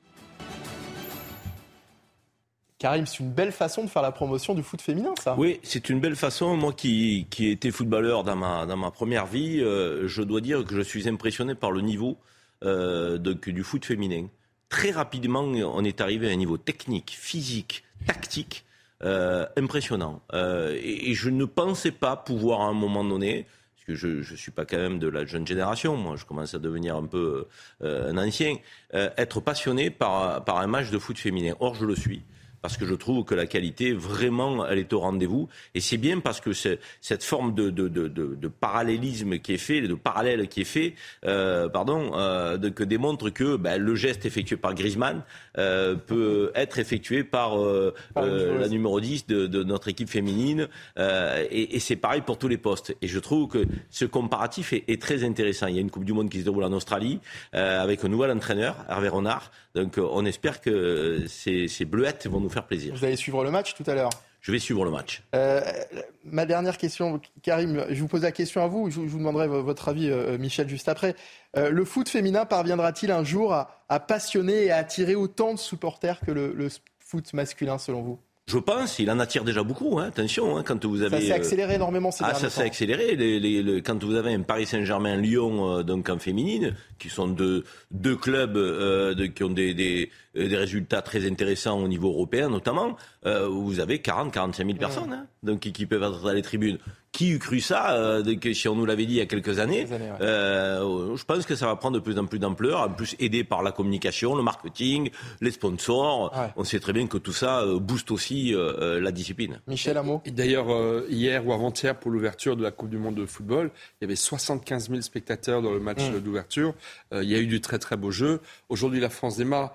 Du beau jeu dans le foot féminin, il y en a. Là, il va falloir des victoires. Hervé Renard, il a il salue Hervé Renard parce qu'il avait un, poste en, il non, mais il avait un poste en or en Arabie Saoudite et il a renoncé à beaucoup d'euros, à mon avis, pour venir défendre euh, l'équipe de France de football féminin. Il a fait le choix de la France et il faut le saluer et espérons qu'elles vont gagner et qu'elles iront jusqu'au bout. Allez les Bleus. Au foot féminin. Absolument. Autre événement sportif à suivre aujourd'hui, l'arrivée du Tour de France attendu en fin de journée sur les Champs-Élysées. Hier, le Slovène Tadej Pogacar a remporté l'avant-dernière étape entre Belfort et le Markstein, une étape marquée par le numéro de Thibaut Pinot qui dispute sa dernière grande boucle et qui a animé l'étape sur cette terre avant de craquer dans le dernier col. Voilà pour ces images du Tour de France. On va marquer une courte pause. On va revenir euh, dans un instant sur la colère des policiers à Marseille après la mise en examen cette semaine de quatre de leurs euh, collègues et le placement en détention provisoire de l'un d'entre eux. Officiellement, près de 450 agents sont actuellement en arrêt maladie. On en parle dans la dernière partie de notre matinale week-end. Restez avec nous sur CNews. On se retrouve juste après la pause. Il est quasiment 8h30. Merci de nous rejoindre en direct sur CNews pour la suite de votre matinale week-end. Tout de suite, les titres de votre journal. La colère des policiers à Marseille après la mise en examen cette semaine de quatre de leurs collègues et le placement en détention provisoire de l'un d'entre eux. Officiellement, près de 450 agents euh, sont actuellement en arrêt maladie, une situation complexe qui met en lumière des conditions de travail difficiles. Autre colère, celle de Gérald Darmanin. Selon nos confrères du Parisien, il se sentirait trahi par le président de la République en raison du maintien d'Elisabeth Borne au poste de Première ministre, un poste que le ministre de l'Intérieur convoitait et espérait récupérer lors du remaniement. Et puis le train coûte-t-il plus cher que l'avion? C'est ce qu'affirme un rapport de Greenpeace publié le 20 juillet dernier. En France, le train coûterait même près de deux fois et demi plus cher que l'avion. Les détails dans un instant. À Marseille, donc, après le placement en détention provisoire d'un membre de la BAC soupçonné d'avoir roué de coups un homme en marge des émeutes début juillet, les policiers ont décidé d'exprimer leur ras-le-bol face à des conditions de travail difficiles et face à un climat d'insécurité qui règne dans la cité phocéenne. Les détails de Corentin Brio. De nombreux policiers marseillais déclarés en arrêt maladie. En réalité, une grève déguisée pour montrer leur solidarité, mais surtout leur fatigue. Je fais malheureusement partie de, ces policiers qui ont abandonné. J'emploie ce mot avec dépit parce qu'aujourd'hui, on, a tous compris qu'on peut répondre à la, on ne peut répondre à l'abandon de l'État que par l'abandon. Vous croyez que c'est normal qu'un policier aille en prison alors que des multirécidivistes, sans aucune garantie de représentation, soient libérés Le placement en détention provisoire de deux policiers sonne comme un nouveau ras-le-bol dans la cité phocéenne, où les conditions de travail sont de plus en plus difficiles. 80 gamins qui viennent pour piller un magasin que vous arrivez à 7 en face. Comment voulez-vous que nous fassions pour interpeller ces gamins-là? On ne va pas leur donner euh, un, paquet de frestagada. Ils, ils, ne croiront jamais, ils ne respecteront jamais cela. Donc il y a un, minimum de, de, violence légitime à, à, utiliser, de force légitime à utiliser, sinon on n'y arrive pas. Une colère qui est justifiée selon certains observateurs, au vu des conditions de détention on applique des, des, manières de faire qu'on n'applique pas aux truands. C'est tout à fait normal qu'il y ait cette, cette gronde, cette, cette, révolte qu'il va falloir calmer le, plus rapidement possible, bien évidemment. Dans les Bouches du Rhône, environ 450 policiers sont officiellement en arrêt maladie. Karim, on se retrouve clairement face à une situation qui peut vite dégénérer euh, à Marseille. Le ministre de l'Intérieur ne devrait-il pas vite éteindre l'incendie avant qu'il se propage? Marseille est au-delà, parce qu'il semblerait qu'à Lyon et à Paris. c'est pour ça que je dis avant qu'il se propage euh, au-delà de Marseille. Il y, a, il y, a, ce qu'on appelle le code 562 qui permet euh, un arrêt de travail pour marquer son mécontentement. c'est SGP Police, le syndicat qui a fait cet appel, et il est assez suivi. Moi, je dirais qu'il y, y, a deux sujets. Il y a les faits, euh, qui relève d'une gravité hein, qu'il ne faut pas minimiser. Hein. Un jeune de 22 ans qui sortait du boulot, euh, qui se retrouve défiguré dans le coma euh, et qui indique effectivement, à travers des témoignages et, et des éléments très factuels, que ce sont des policiers qui l'ont mis dans cet état. Et puis il y a la mesure judiciaire qui a été prise pour traiter cette affaire. Et moi, j'ai envie de distinguer les deux, si vous voulez. Ça veut dire, je ne veux pas minimiser les faits. Et il faut que la justice fasse son travail, que l'instruction ait lieu. Euh, elle a démarré, mais il ne faut pas le faire euh, en euh, traitant les policiers différemment de ce qu'on le ferait pour un citoyen lambda. Or, la mise en détention est une mesure qui est très particulière. Normalement, on vous met en détention quand il y a un risque d'évasion, quand il y a un risque de collusion avec d'autres témoins, quand il y a un risque pour la victime. Or, je pense que ces conditions ne sont pas réunies pour ce policier. Et c'est ça qui met en colère aujourd'hui la coopération policière. C'est pas le fait qu'il soit mis en examen, c'est pas le fait qu'il y ait une enquête, parce que les faits sont graves. Et il faut effectivement euh, que toute la vérité soit faite sur cette affaire. Euh, on ne peut pas avoir un jeune défiguré dans le coma, euh, qui sort du boulot et qui n'est pas un voyou ou quoi que ce soit. Mais encore une fois, est-ce que le traitement accordé à ce policier est un traitement, je dirais, qui aurait été celui d'un citoyen lambda? La réponse est non. Hmm. Et, les, policiers n'ont pas envie, je dirais, de, de, vivre plus de sévérité euh, de la justice qu'on ne le ferait pour un autre citoyen. Or là, c'est un peu ce qui est ressenti, ce qui est vécu, d'où cette colère. Et encore une fois, quand vous parlez avec les policiers, ils disent s'il y a une bavure, il faut qu'elle soit sanctionnée. On n'est pas là pour défendre l'indéfendable tout en disant et en rappelant que l'immense majorité des policiers respectent les codes de déontologie et exercent un métier extrêmement difficile dans une société de plus en plus violente. Une fois qu'on a dit ça, on ne se prononce pas sur les faits, il y a une enquête, mais effectivement, on peut être surpris de la mise en détention de ce policier. Et de la crise aussi de, de la police. la crise qui s'ensuit, c'est un ras-le-bol global aussi. Un ras-le-bol euh, global de, des policiers de, notre pays. Un remaniement euh, à présent, oui, parce qu'évidemment, ça ne, je vous apprends rien si je vous dis qu'il y a eu un remaniement euh, cette semaine. Un tout petit remaniement. Minimaliste. qui a été donc opéré par notre président. C'était jeudi, on en a beaucoup parlé cette semaine. Alors si certains ministres comme Papendiaï ou François Braun en ont fait les frais, le président a, a réaffirmé sa confiance à Elisabeth Borne, sauf qu'en coulisses, un homme convoité Matignon. Il s'agit de Gérald Darmanin. On en parle avec vous, Adrien Spiteri. Oui, le ministre de l'Intérieur a été euh, confirmé à son euh, poste, mais n'a pas été choisi par Emmanuel Macron euh, pour Matignon. Il était pourtant pressenti pour succéder à Elisabeth Borne. Et si l'on en croit, eh bien, l'un de ses proches, interrogé par nos confrères du Parisien, Gérald Darmanin, a très mal pris cette nouvelle. Vous voyez ce témoignage. Gérald Darmanin n'a rien dit pendant toute la semaine qui vient de s'écouler. Et quand il ne s'exprime pas, c'est mauvais signe. Il hiberne, il se sent trahi, il est dégoûté. Il ne va pas se laisser humilier longtemps. Des mots très fort. Ses proches eux-mêmes se disent sonnés par la nouvelle, mais selon eh un ministre interrogé encore une fois par nos confrères du Parisien, la tactique adoptée par Gérald Darmanin n'a pas été la bonne ces dernières semaines. Il s'y est pris de façon bourrine, il collait le président comme une ombre dans la tribune le 14 juillet. Les poids lourds ont fini par convaincre Macron de ne pas le nommer, mais selon eh les proches de Gérald Darmanin. Le ministre de l'Intérieur n'a pas dit son dernier mot. D'ailleurs, Emmanuel Macron pense peut-être à un an des Jeux Olympiques qu'il est la personne idéale pour eh assurer la sécurité durant cet événement. Il sera d'ailleurs dans l'avion présidentiel en direction de la Nouvelle-Calédonie aujourd'hui. L'occasion peut-être pour Gérald Darmanin eh bien, de crever l'abcès avec Emmanuel Macron. Merci beaucoup, euh, Adrien. Michel, euh, Emmanuel Macron qui euh, n'a toujours pas pris la parole. Hein. D'ailleurs, finalement, il doit le faire demain. demain. On, attend ça, évidemment. Gérald Darmanin a-t-il été trahi par Emmanuel Macron? Je dirais pas jusque-là. je pense que Gérald Darmanin, il est trop régalien, trop sécuritaire pour correspondre au cœur de la Macronie.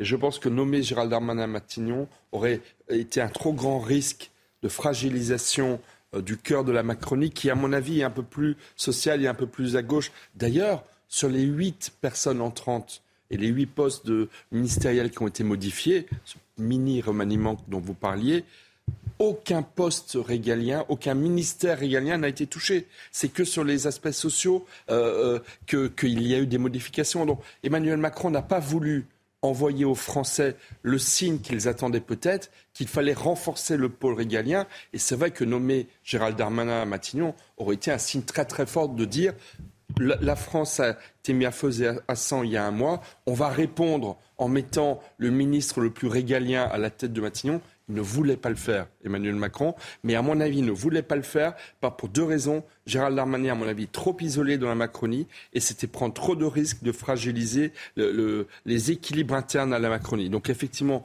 je pense que Gérald Darmanin espérait, avec cet article dans le Parisien, euh, qui, j'imagine, euh, vient aussi de sources proches de Gérald euh, Darmanin, je pense que Gérald Darmanin annonce un petit peu ses ambitions mais je pense qu'il est un peu trop tôt pour qu'il les manifeste et qu'il aille au bout de sa logique. Il reste encore un long chemin jusqu'à 2027 et il s'engagera, à mon avis, un petit peu plus tard. Karim Zeribi, euh, Gérald Darmanin ne devrait-il pas plutôt s'occuper des, policiers qui, visiblement vont mal plutôt que euh, de, de, convoiter ce poste de Matignon et de ne pas finalement de de ne pas être content après, après cette nomination. En toute objectivité, on ne peut pas dire qu'il ne le fait pas. Et on ne peut pas dire qu'il ne s'active pas sur le front euh, de son ministère. Gérald Damanin, euh, il a fait passer une loi d'orientation et de programmation d'investissement pour la police nationale qui est, qui est quand même historique, euh, avec des moyens considérables. les fonctionnaires de police, ils montent au front régulièrement pour les défendre, Gérald Damanin, ce qui n'est pas le cas de l'ensemble de ce gouvernement et du président de la République en particulier. on voit bien que la faiblesse, effectivement, du côté du président est, sur les sujets régaliens euh, mais moi, je crois que c'est une question de timing, euh, le choix du président de la République. En plein été, euh, faire un mini remaniement et changer de Premier ministre eût été dangereux par rapport à ce qui va se passer à la rentrée. Je vous rappelle quand même qu'à la rentrée, on a la loi sur l'immigration qui va être débattue. S'il n'y a pas d'accord avec les LR, il y aura une motion de censure. La motion de censure, cette fois-ci, j'en suis convaincu, je prends le pari avec vous, je prends date aujourd'hui, il faudra tomber le gouvernement, parce qu'elle sera suivie si elle est portée par LR. Et à ce moment-là, il faudra changer de Premier ministre. Et c'est là que le président fera plutôt un choix qui sera celui de la sensibilité LR.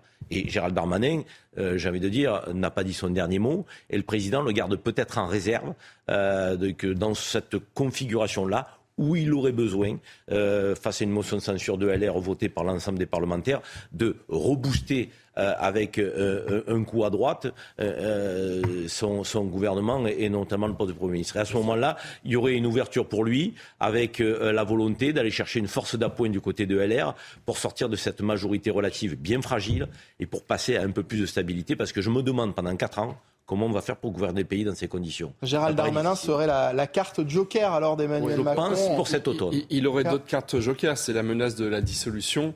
Euh, premièrement, et d'autre part, là où je suis d'accord avec vous, Karim, c'est que la loi de l'immigration, ce sera un petit peu l'heure de vérité pour le, pour le hmm. Macron. Mais étrangement, Cette loi a été reportée déjà je ne sais combien de fois. Et c'est pas, elle n'est pas annoncée pour septembre. Elle est annoncée plutôt pour novembre. Donc, à mon avis, cette heure de vérité, je pense que tout le monde, a commencé par le président de la République, a, intérêt à la retarder le plus possible. Et quant à un élargissement LR, honnêtement, je n'y crois plus du tout. D'ailleurs, aucun LR n'a cédé euh, à la tentation de rentrer au gouvernement dans ce mini remaniement de l'été. Allez, on enchaîne avec euh, cet homme condamné à, 12 ans de prison pour, euh, pour viol qui a été remis en liberté dans l'Hérault. La raison un vice de forme, un oubli dans la formulation du verdict, une situation injuste pour les victimes qui doivent désormais attendre un troisième procès. Les détails de Sarah Varny. C'est une simple erreur qui vient annuler plus de 10 ans de procédure. Fin mai, la Cour de cassation a remis en liberté, dans l'attente d'un troisième procès, un homme de 71 ans condamné à 12 ans de prison pour viol et actes pédophiles. En cause, un vice de procédure au moment de la rédaction du verdict rendu en appel, une situation insupportable pour cette victime. Je ne comprends pas qu'on le laisse sortir par rapport à deux mots qui manquent. Je ne comprends pas comment le président de la Cour d'assises a pu oublier ces deux mots. Et je suis en colère. J'ai vraiment un sentiment d'injustice, l'impression de, ne pas être considéré aux yeux de la justice. Concrètement, sur le verdict, il est écrit que l'homme est reconnu coupable à la majorité de huit voix, au lieu de la formulation de huit voix au moins. Deux mots qui permettent de protéger le secret du délibéré et dont l'oubli a de lourdes conséquences pour les victimes. Mes clientes, elles sont dans un sentiment d'incompréhension euh, face à cette décision qui, à notre sens, est critiquable parce qu'il s'agit plus d'une erreur matérielle plutôt que d'une violation du secret du délibéré.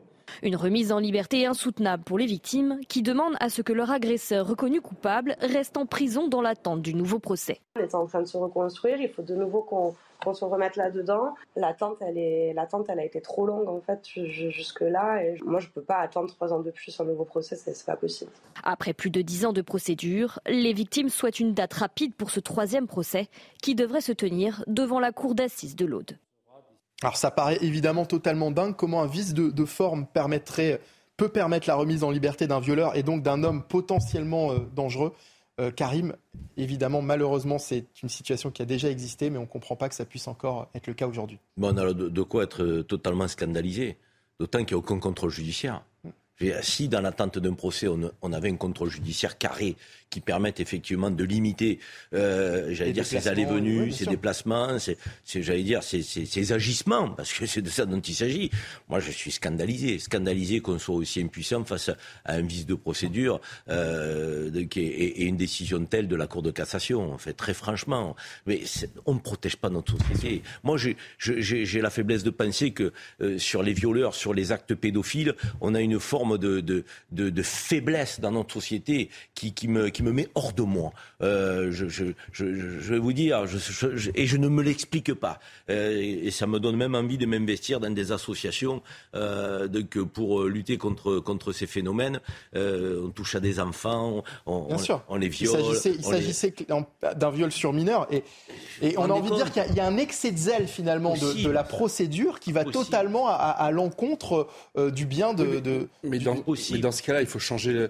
Dans ce cas, il faut changer le code de procédure pénale et prévoir que lorsqu'il y a des manquements à la forme, le respect de la forme, c'est une manière de protection pour tout le monde. Mais lorsqu'il y a un manquement, par exemple, des trafiquants de drogue ont été libérés, il manquait une signature au bas d'une page. Mais dans ce cas-là, qu'est-ce qu'on fait? Au lieu d'annuler tout le procès et de repartir pour des années de procédure, on fait signer le papier, on suspend les travaux euh, judiciaires pendant 24 heures, 72 heures, on fait co-signer tous les partis et le procès reprend. Donc il, mm. faut que, il, faut que le, il faut que la loi s'adapte pour pouvoir permettre plus de souplesse et que justice passe, parce que là, le préjudice, il est considérable pour les victimes, mais également pour la société. Il y a un trouble à l'ordre public extrêmement dommageable. Il y a une des, victimes, là. Mm. Je veux dire, qui se disent à tout moment qu'elles peuvent croiser euh, le, ce, criminel. Je veux dire, c'est pas acceptable. Quoi. non, c'est pas acceptable. Il faut, qu'on soit beaucoup plus, je dirais, ferme euh, et, protecteur euh, de la société et des victimes. Il faut remettre la victime au centre de nos préoccupations dans notre société. Il y en a assez d'être toujours dans la défense potentielle euh, des droits du délinquant. Euh, je veux dire, qui est des droits. Bien sûr, Michel. Euh, mais derrière, il faut effectivement se prémunir, se protéger, protéger les victimes. Allez, on avance. 8h45, euh, c'est l'heure du rappel des titres de l'actualité. C'est News Info. Et c'est avec Adrien Spiteri. Emmanuel Macron s'envole aujourd'hui pour la Nouvelle-Calédonie. Première étape d'un déplacement d'une semaine en Océanie. Le président tentera d'apaiser les fractures des référendums sur l'île cinq ans après sa dernière visite. Depuis Nouméa, il donnera demain une double interview quelques jours seulement après le remaniement. Des dizaines de milliers de personnes ont manifesté hier en Israël, à Tel Aviv et Jérusalem. Des personnes opposées à une réforme judiciaire qui doit être votée dans les prochains jours. Elle prévoit notamment d'accroître le pouvoir des élus sur les magistrats. Certains craignent une dérive autoritaire. Et puis les fans affluent au Comic Con de San Diego. Le salon consacré à la pop culture a ouvert ses portes jeudi, vous le voyez sur ces images. Une édition marquée par l'absence de stars, conséquence d'une grève historique à Hollywood. Les grévistes demandent notamment une meilleure rémunération de leurs droits d'auteur par les plateformes de streaming. Le train coûte-t-il plus cher que l'avion? Vous en, savez quelque chose, Karim Zeribi? Vous faites souvent des allers-retours euh, Paris-Marseille Eh oui, la, réponse est dans votre question. et c'est ce qu'affirme euh, un rapport de Greenpeace, figurez-vous, qui a été publié le 20 juillet dernier. En France, le train coûterait même près de deux fois et demi plus cher que, que l'avion. Euh, Greenpeace préconise donc des mesures pour inverser la, la vapeur. Alors quelles sont-elles? On voit ça avec Michael Dos Santos, Charles Pousseau et Mathilde Couvillier-Flandois. Train ou avion, le prix du billet n'est pas toujours un frein pour les voyageurs. J'ai une phobie de l'avion, donc euh, même si euh, bah, c'est plus cher et que ça dure plus longtemps, euh, bah, je vais préférer le train plutôt que l'avion. C'est plus écologique et c'est plus facile plutôt que l'avion. L'aéroport, il faut prendre beaucoup de temps pour aller jusqu'à l'aéroport, etc. Si je vais à Rome, je vais plutôt prendre l'avion que, mais pour aller en France, je préfère prendre le train, oui. Au total, depuis la France, 17 destinations sur 20 sont plus chères en train qu'en avion. En tête du podium figure Paris-Valence. Se rendre en Espagne en train vous coûtera presque 8 fois plus cher. Pour y remédier, l'Organisation de défense de l'environnement préconise plusieurs mesures contre l'aérien. Mettre fin aux avantages fiscaux des compagnies aériennes et aéroports estimés à 4,6 milliards d'euros en 2022 interdire les publicités des compagnies aériennes ou encore supprimer les vols lorsqu'une alternative de moins de 6 heures existe en train. Arnaud Aimé, spécialiste des transports, se veut lui plus nuancé. Rien ne sert de vouloir punir le secteur aérien. Il est illusoire de croire que les gens vont préférer le train dès lors qu'il faut un jour en train pour faire un Londres-Barcelone, alors qu'il faut seulement deux heures en avion. Donc si on veut réduire les émissions carbone, il faut aussi sur certains trajets où l'avion est pertinent euh, face au train, parce que le trajet est beaucoup plus long, eh aider le secteur aérien à se décarboner aussi. Arnaud Aimé appelle également le gouvernement à réduire le prix des péages pour les compagnies ferroviaires, une mesure qui permettrait un rééquilibre entre les prix du train et de l'avion. Moi, ce qui m'ennuie un peu avec ce rapport, c'est que plutôt que de, euh, chercher à faire baisser les prix du train, euh, on a un rapport qui vient plutôt punir, qui cherche à punir ceux qui essayent de, baisser les prix, c'est-à-dire les, compagnies aériennes, Karim. Oui, ce qu'on ne dit pas, surtout, c'est que euh, en matière ferroviaire, il y a une infrastructure. Et cette infrastructure coûte très très cher, à la fois à entretenir et à développer c'est l'infrastructure ferroviaire sur lesquelles effectivement les TGV euh, notamment roulent. Euh, c'est SNCF Réseau euh, qui est la société qui gère cette infrastructure et tout ce que perçoit la SNCF et notamment le TGV en termes de bénéfices, une partie est, ponctionnée par l'État pour entretenir le réseau, ce qui n'est pas le cas pour l'aérien. Vous n'avez pas à entretenir le ciel. et donc, du coup, les avantages sont aussi liés à ce mode de déplacement. Alors, c'est vrai que le train, c'est 100 fois moins je dirais, euh, euh, d'impact pour le climat que l'avion. Mais vous avez raison. Moi, je pense que plutôt que de pénaliser l'aérien, il faut, il faut, il faut tirer vers un abaissement de prix du train pour favoriser la mobilité de, de, tous et notamment des familles avec des dispositifs qui sont à inventer. Il faut être créatif. mais après, il est vrai qu'il faudra quand même trouver les moyens d'entretenir le réseau ferroviaire. C'est très coûteux, mais c'est une réalité. Alors, on va parler à présent d'un robot capable de respirer, frissonner et même transpirer. Non, ce n'est pas le héros d'une future euh, super production hollywoodienne. Ce robot existe vraiment euh, dans le sud-ouest des États-Unis et on en parle avec vous, Michel Chevalet. Oui, et il s'appelle Andy. Andy, comme la eh, chanson d'Erita Mitsuko. Andy. Regardez. Dis-moi oui. C'est un humanoïde, il ressemble à un être humain, il a une peau, il transpire, il respire. À l'intérieur, comme l'être humain, il y a un circuit de refroidissement, nous c'est le sang et puis la, respiration. Et il est capable de, on est capable de, de marcher, autonome, et de se promener accompagné dans la ville de Phoenix en Arizona où il, il a été mis au point à l'université. Le but, c'est d'avoir quel est l'impact de la, du réchauffement, enfin de la chaleur de la ville sur un corps humain. Le robot, lui, peut rester des heures à se promener dans la ville par une température, moi je connais Phoenix, c'est près de 45 degrés. Voilà. Donc le but, c'est, il y a des robots, il en existe des dizaines, mais ils travaillent qu'en laboratoire et dans des chambres climatiques, par exemple, pour étudier les vêtements pour le chaud, le froid, euh, des travailleurs, comment ils dépensent leur énergie. Là, c'est c'est l'homme et la ville. C'est ça qui est nouveau. Et donc, il faut que l'homme se promène, se promène dans la ville. Alors, on va pas mettre des, des, des cobayes, des êtres humains. Et eh bien, d'où l'idée d'utiliser, vous voyez, cet humanoïde. Donc, c'est un progrès de plus. Je vous signale qu'en France, il existe un laboratoire qui est malheureusement peu connu et qui étudie et reproduit le climat d'une mini-ville pour voir justement quel est l'impact de la peinture, l'impact du revêtement routier, l'impact de la végétalisation, etc. Vous voyez, on reproduit le soleil, on reproduit la pluie. Donc ça va toujours, ça va dans, dans, le même sens, c'est-à-dire l'adaptation des hommes et de nos villes à la, canicule. Allez, merci beaucoup Michel. Tout de suite, on passe à la chronique sport de euh, Bruno Scagliotti avec Lewis Hamilton qui va tenter euh, aujourd'hui de remporter sa 104e victoire en Formule 1. Le Grand Prix de Hongrie, c'est à suivre à partir de 15h sur les antennes de Canal+, bien sûr. Vous regardez votre programme avec la machine à café, Groupe Intuition. Nouvelle formule pour ces qualifications du Grand Prix de Hongrie. La Q1 se court en pneu dur, la Q2 en médium et la Q3 en tendre. Simple expérimentation pour les prochaines saisons. Et c'est donc en pneu dur que Daniel Ricciardo fait son grand retour aux affaires en remplacement de Nick De Vries chez Alpha. Au final, une surprise dans cette séance de qualification, c'est Lewis Hamilton qui signe la pole, sa première depuis décembre 2021. À ses côtés, l'inévitable Max Verstappen sur Red Bull. Le départ sera spectaculaire sur le Hungaroring. McLaren poursuit sa remontée fantastique. Lando Norris est troisième. Guerre fratricide chez Ferrari. Sainz, trop limite, se fait sortir en Q2 par son coéquipier Leclerc in extremis. Au final, Leclerc s'élancera de la sixième place. Ni Gasly ni Ocon, vainqueur ici il y a deux ans, ne se qualifie pour la Q3.